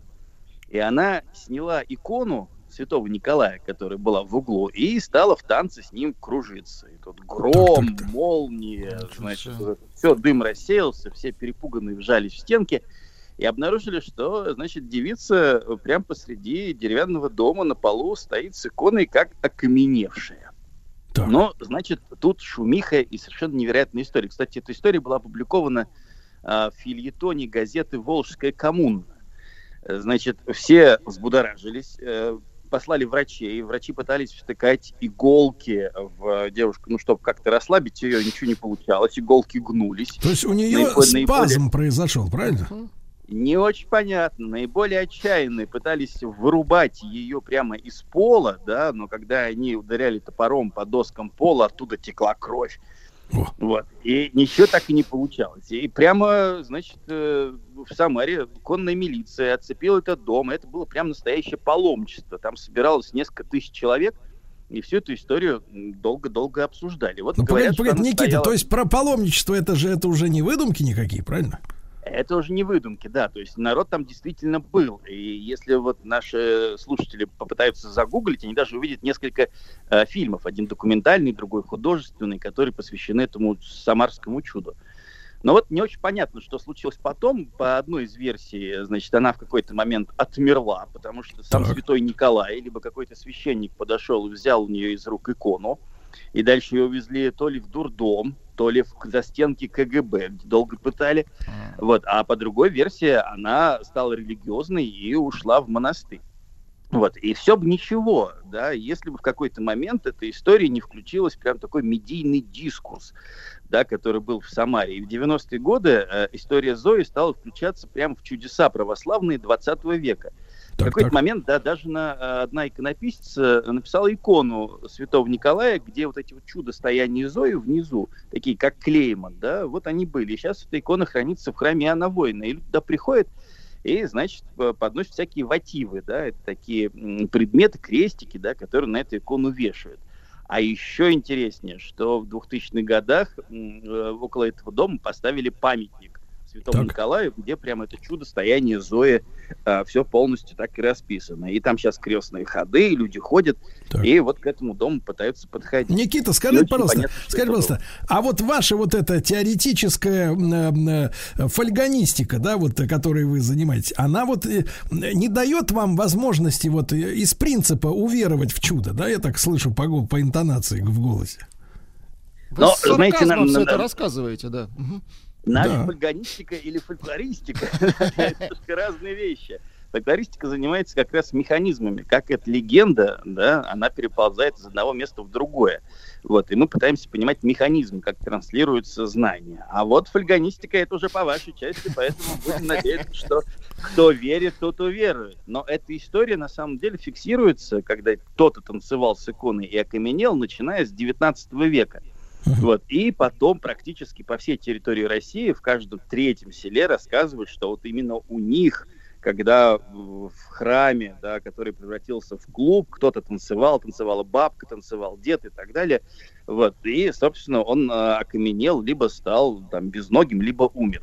То есть эта история прям будоражила воображение, и если теоретически это объяснять, то, наверное, здесь все очень просто. Есть такая коллективная травма, когда закрывали храмы, да, и храмы оставались такими пустыми домами, туда уже практически никто не ходил. Из них Не то, что клубы. пустыми, Никита, это вы сейчас будете наше молодое поколение как бы убаюкивать. А ведь э, я наблюдал, например, своими глазами храмы, из которых делали склады, склады. Вот-вот. Затем, вот, вот, затем скотобойни были, это вот особенно отъявленные мерзавцы делали скотобойни, чтобы как раз на месте, где алтарь, там, соответственно, бычкам горло, так сказать, того этого чик-пык. Вот это такое бывало у нас в истории. Моторно-тракторные станции, чего только не делали, да, то есть инфраструктура в какой-то момент заместилась, но при этом вот эта вот травма, она осталась. И мне кажется, эта история, она очень неплохо характеризует такой русский глубинный народ, потому что с помощью вот этого нарратива, с помощью этого текста можно эту травму переработать. То есть кто так или иначе осквернял Божий дом, тот будет наказан. Эта история оказалась одной из самых таких продуктивных, да, которая распространилась по всей территории России, и, кстати, не только России. Очень популярная история. Основа, конечно же, в Самаре. В Самаре а, буквально середины 20 века. Вот, это что касается каменной девушки. До сих пор, кстати, если вы пройдете по улице Чкаловской, там бабушки бывает в скамеечках сидят, вы спросите, и они вам расскажут, как они сами, сами ходили к этому дому и пытались высмотреть в окошко, как стоит эта каменная девка, вот, и ничего, значит, с ней не делается. Но, конечно, не только. А девушка, она, да, Никита, долго, долго стояла-то девушка вот так вот в одной позе? А кто-то говорит, что она стояла 40 дней, кто-то говорит, что она стояла год, а некоторые, которых шапочки из настоящей фольги, говорят, что где-то и до сих пор ее можно найти, то есть стоит она и до сих пор. Вот так что история с множеством финалов. Так, понимаю, понимаю. Но мне кажется, наш э, дискурс приобретает такой характер м, замечательный вот э, двух э, лагерей, э, э, таких вот, э, которые не могут сойтись э, друг с другом. Это вот те, кто отчетливо видел НЛО и кого там мучили, и те, которые объясняют, что это все аэрозонды. Вот, и они стоят четко на своих позициях и не сближаются ни на йоту друг по отношению к другу. Понимаю. Давайте попробуем про НЛО. Между прочим, Самара это Так. вообще город НЛОнавтов и НЛО. Так. И сообщения, кстати, фиксируются. Там же Жигули, да, Жигули, кстати, если вот мы успеем, я вам расскажу анекдот про Жигули, это совершенно замечательная история. Вы, Вот, это но, про горы анекдот или про машину? И про машину, про машину. А давайте прямо с анекдота начнем, а потом перейдем давайте. к эмблонавтам. Знаете, потрясающая история, когда вот э, завод Жигули собирают машины, и они плохо ездят. Ну, плохо ездят. Взяли, значит, немецкого, немецкого инженера, привезли. Он, значит, собрал первую машину и не заводится, не едет. Ну, Что ж такое? Значит, второй момент. Привели немецких э, рабочих. Они, собственно, собрали еще одну машину и, и снова не едет. Что ж такое? Взяли немецкие детали, немецких рабочих, немецкий инженер, снова собирают все по винтикам, как надо, не едет. Значит, сидит немецкий инженер на, на горе, да, в Жигулях, и плачет. Ну, подходит русский инженер, говорит, а что ты, говорит, плачешь? Говорит, так вот, никак не получается машину собрать. Вроде все, и немецкие детали, и немецкие рабочие. Вот и не едет. Тут посмотрел на него, печально вздохнул. Я же тебе говорил, место проклятое. Грустный, грустный, Грустный. очень грустный анекдот. Да, но вот э, Да. с ланавтами и фологами Самара прям очень хорошо связаны. Говорят, что это вообще такая аномальная зона, на территории которой есть огромное количество неопознанных летающих объектов. Так. И говорят, что это вот построили э, там какой-то подземный город, да, откуда они взлетают. Какая-то Мгм. древняя цивилизация. Ну, Жигулевские горы все-таки рядышком. Так. И в, начиная с э, начала 20 века жандармские э, канцелярия э, фиксирует э, какие-то неопознанные летающие объекты. Но называли они их очень смешно. Светящиеся аэропланы, бревна с крыльями или То даже есть, погодите, погодите, то есть еще до, до- до революции, да, я так понимаю? Да, это еще был до революции, но поскольку языка описания НЛО не было, это его придумал Юнг. Юнг э, Карл Густав, который написал впервые работу о неопознанных объектах, летающих в небе. Вот. А до этого не очень понятно, что это было. Но вот всякие огонечки там были. И мы переходим с начала 20 века к концу 20-го. 1996 год. Реальная Мгм. бабушка. Значит, э, она пошла на рынок за зеленым луком, поскольку деду захотелось пирожков. Ну, медленно ходит с палочкой, тяжело. Хотела а, троллейбусную остановку перейти, но вдруг вот как-то ее что-то подхватило, приподняло, и полетела она. Кулаки сжала, напряглась, и буквально вот она минут 10 должна была идти, и за минуту все пролетело. Какая-то сила ее протащила, а потом положила лицом вниз и отпустила. Люди спрашивают, бабка, ты говорит, куда бежишь? Она говорит, на базар. На царапины нет никакой, вся целехонька. Значит, а она думает, что это было. И вот она точно знает, что это были инопланетяне, которые подцепили ее, но потом Так. почувствовали, что им тяжело лететь. Нет, что они не смогут ей воспользоваться. Безусловно, И она отпустили. тяжелая. да. Вниз глянули, но, собственно, и притормозили около остановки. Для опытов не подойдет. А, между прочим, Клавдия Васильевна, да, пенсионерка, которая вот свои свидетельские показания четко выдавала, говоря, что это НЛО. Ну, то есть Вот есть официальное заявление, правильно? В РОВД. Официальное заявление задокументированное в газете «Новый Водолей» за 1995 год, номер «Новый Водолей». 25. Так что Клавдия Васильевна знала, что делать. Слушайте, а вот вопрос такой, а свидетели были, которые увидели, что бабуля в одной точке исчезла, а в другую как бы принеслась э, дуновением ветра, как говорится? Мало того, свидетели не только видели, что она исчезла и куда-то перенесла, свидетели видели, как ее тащило по воздуху, да, и их воспоминания тоже опубликованы. Ну, Ну, вот. говоришь же, место проклятое, да, потому что другие, другие жители этого района, вот, они пытались сесть на этот трамвайчик, садились в какой-то момент и буквально через пару минут обнаруживали непонятную вибрацию, и Так. трамвай был впереди метров на 10, а они сидели на пятой точке рядышком с рельсами и недоуменно смотрели вслед трамваю. Что это было, до сих пор никто не знает. Но поговаривают, что, опять же, НЛО э, там рядышком есть. Вот. То Но, есть, то есть э, энлонавты, да, им энлонавтам, им вот в кайф издеваться над людьми, э, саживать их с трамвая, с трамвая через стекло, правильно прямо? Да? да, то есть буквально какая-то аномальная вот зона, именно, сволочи.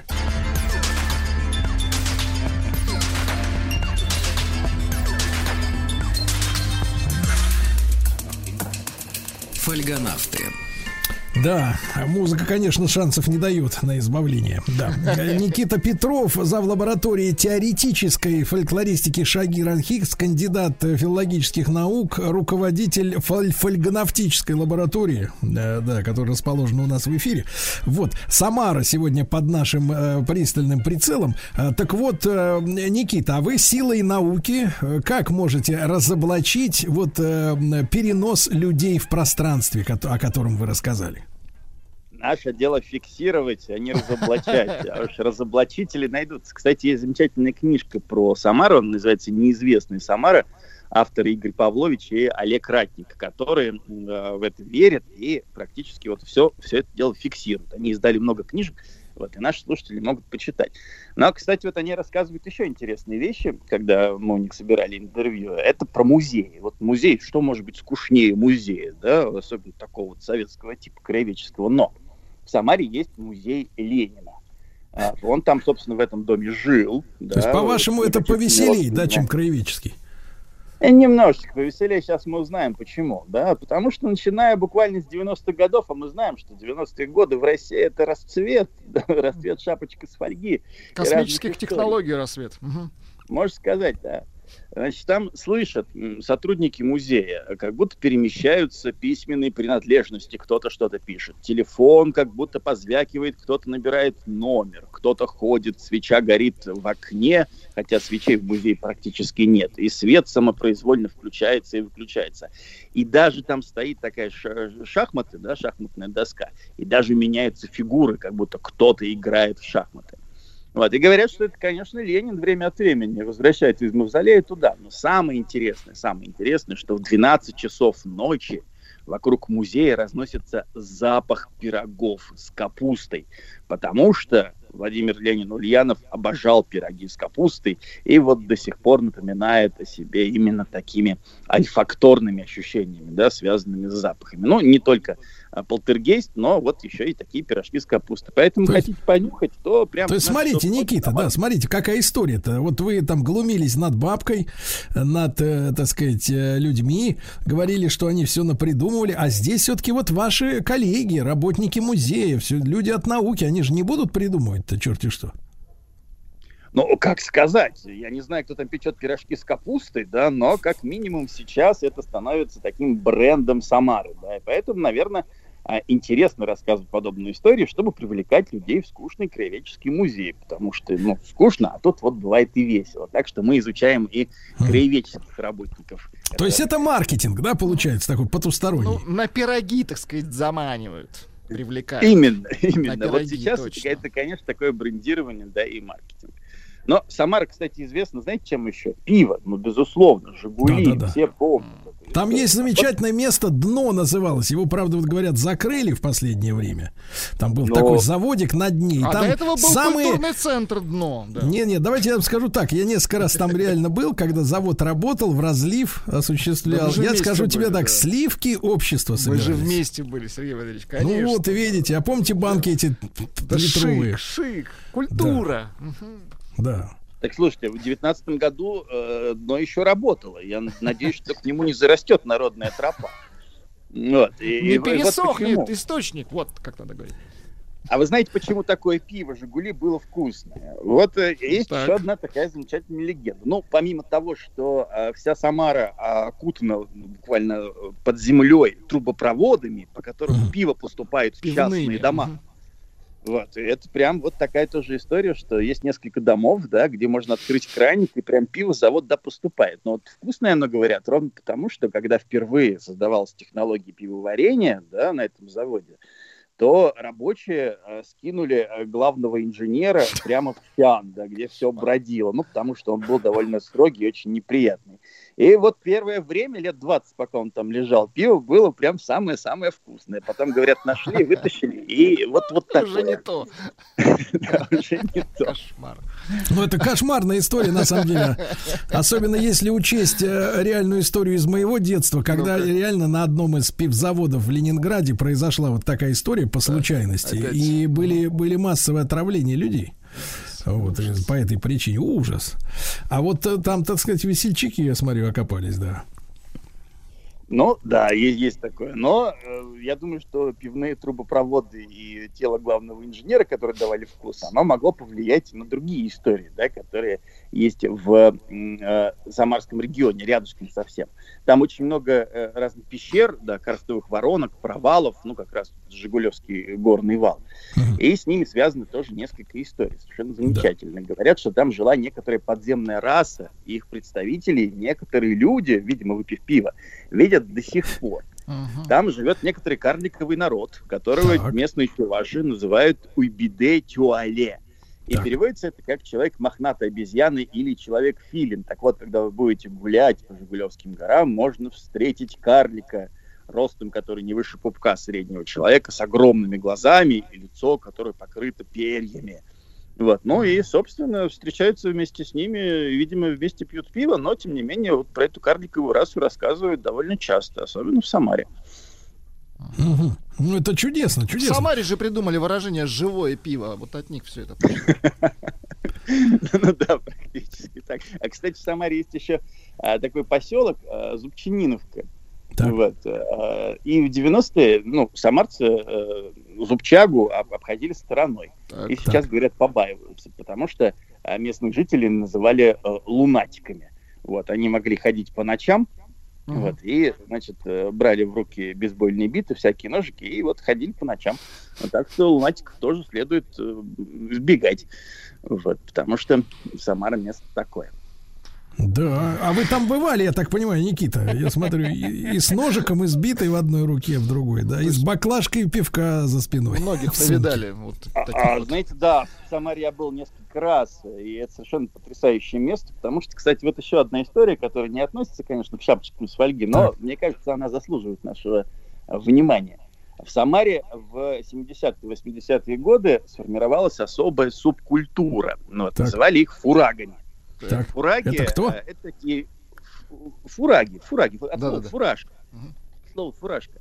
Это люди э, молодые, которые жили на окраинах. э, вот, они носили такие Никита, О, давайте мы, закончилось. давайте мы следующую нашу Очень встречу как раз интересно, да. посвятим фурагами. Я чувствую, Самарская земля богата на это дело, как и вы лично.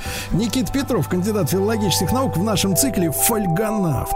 Еще больше подкастов «Маяка» насмотрим.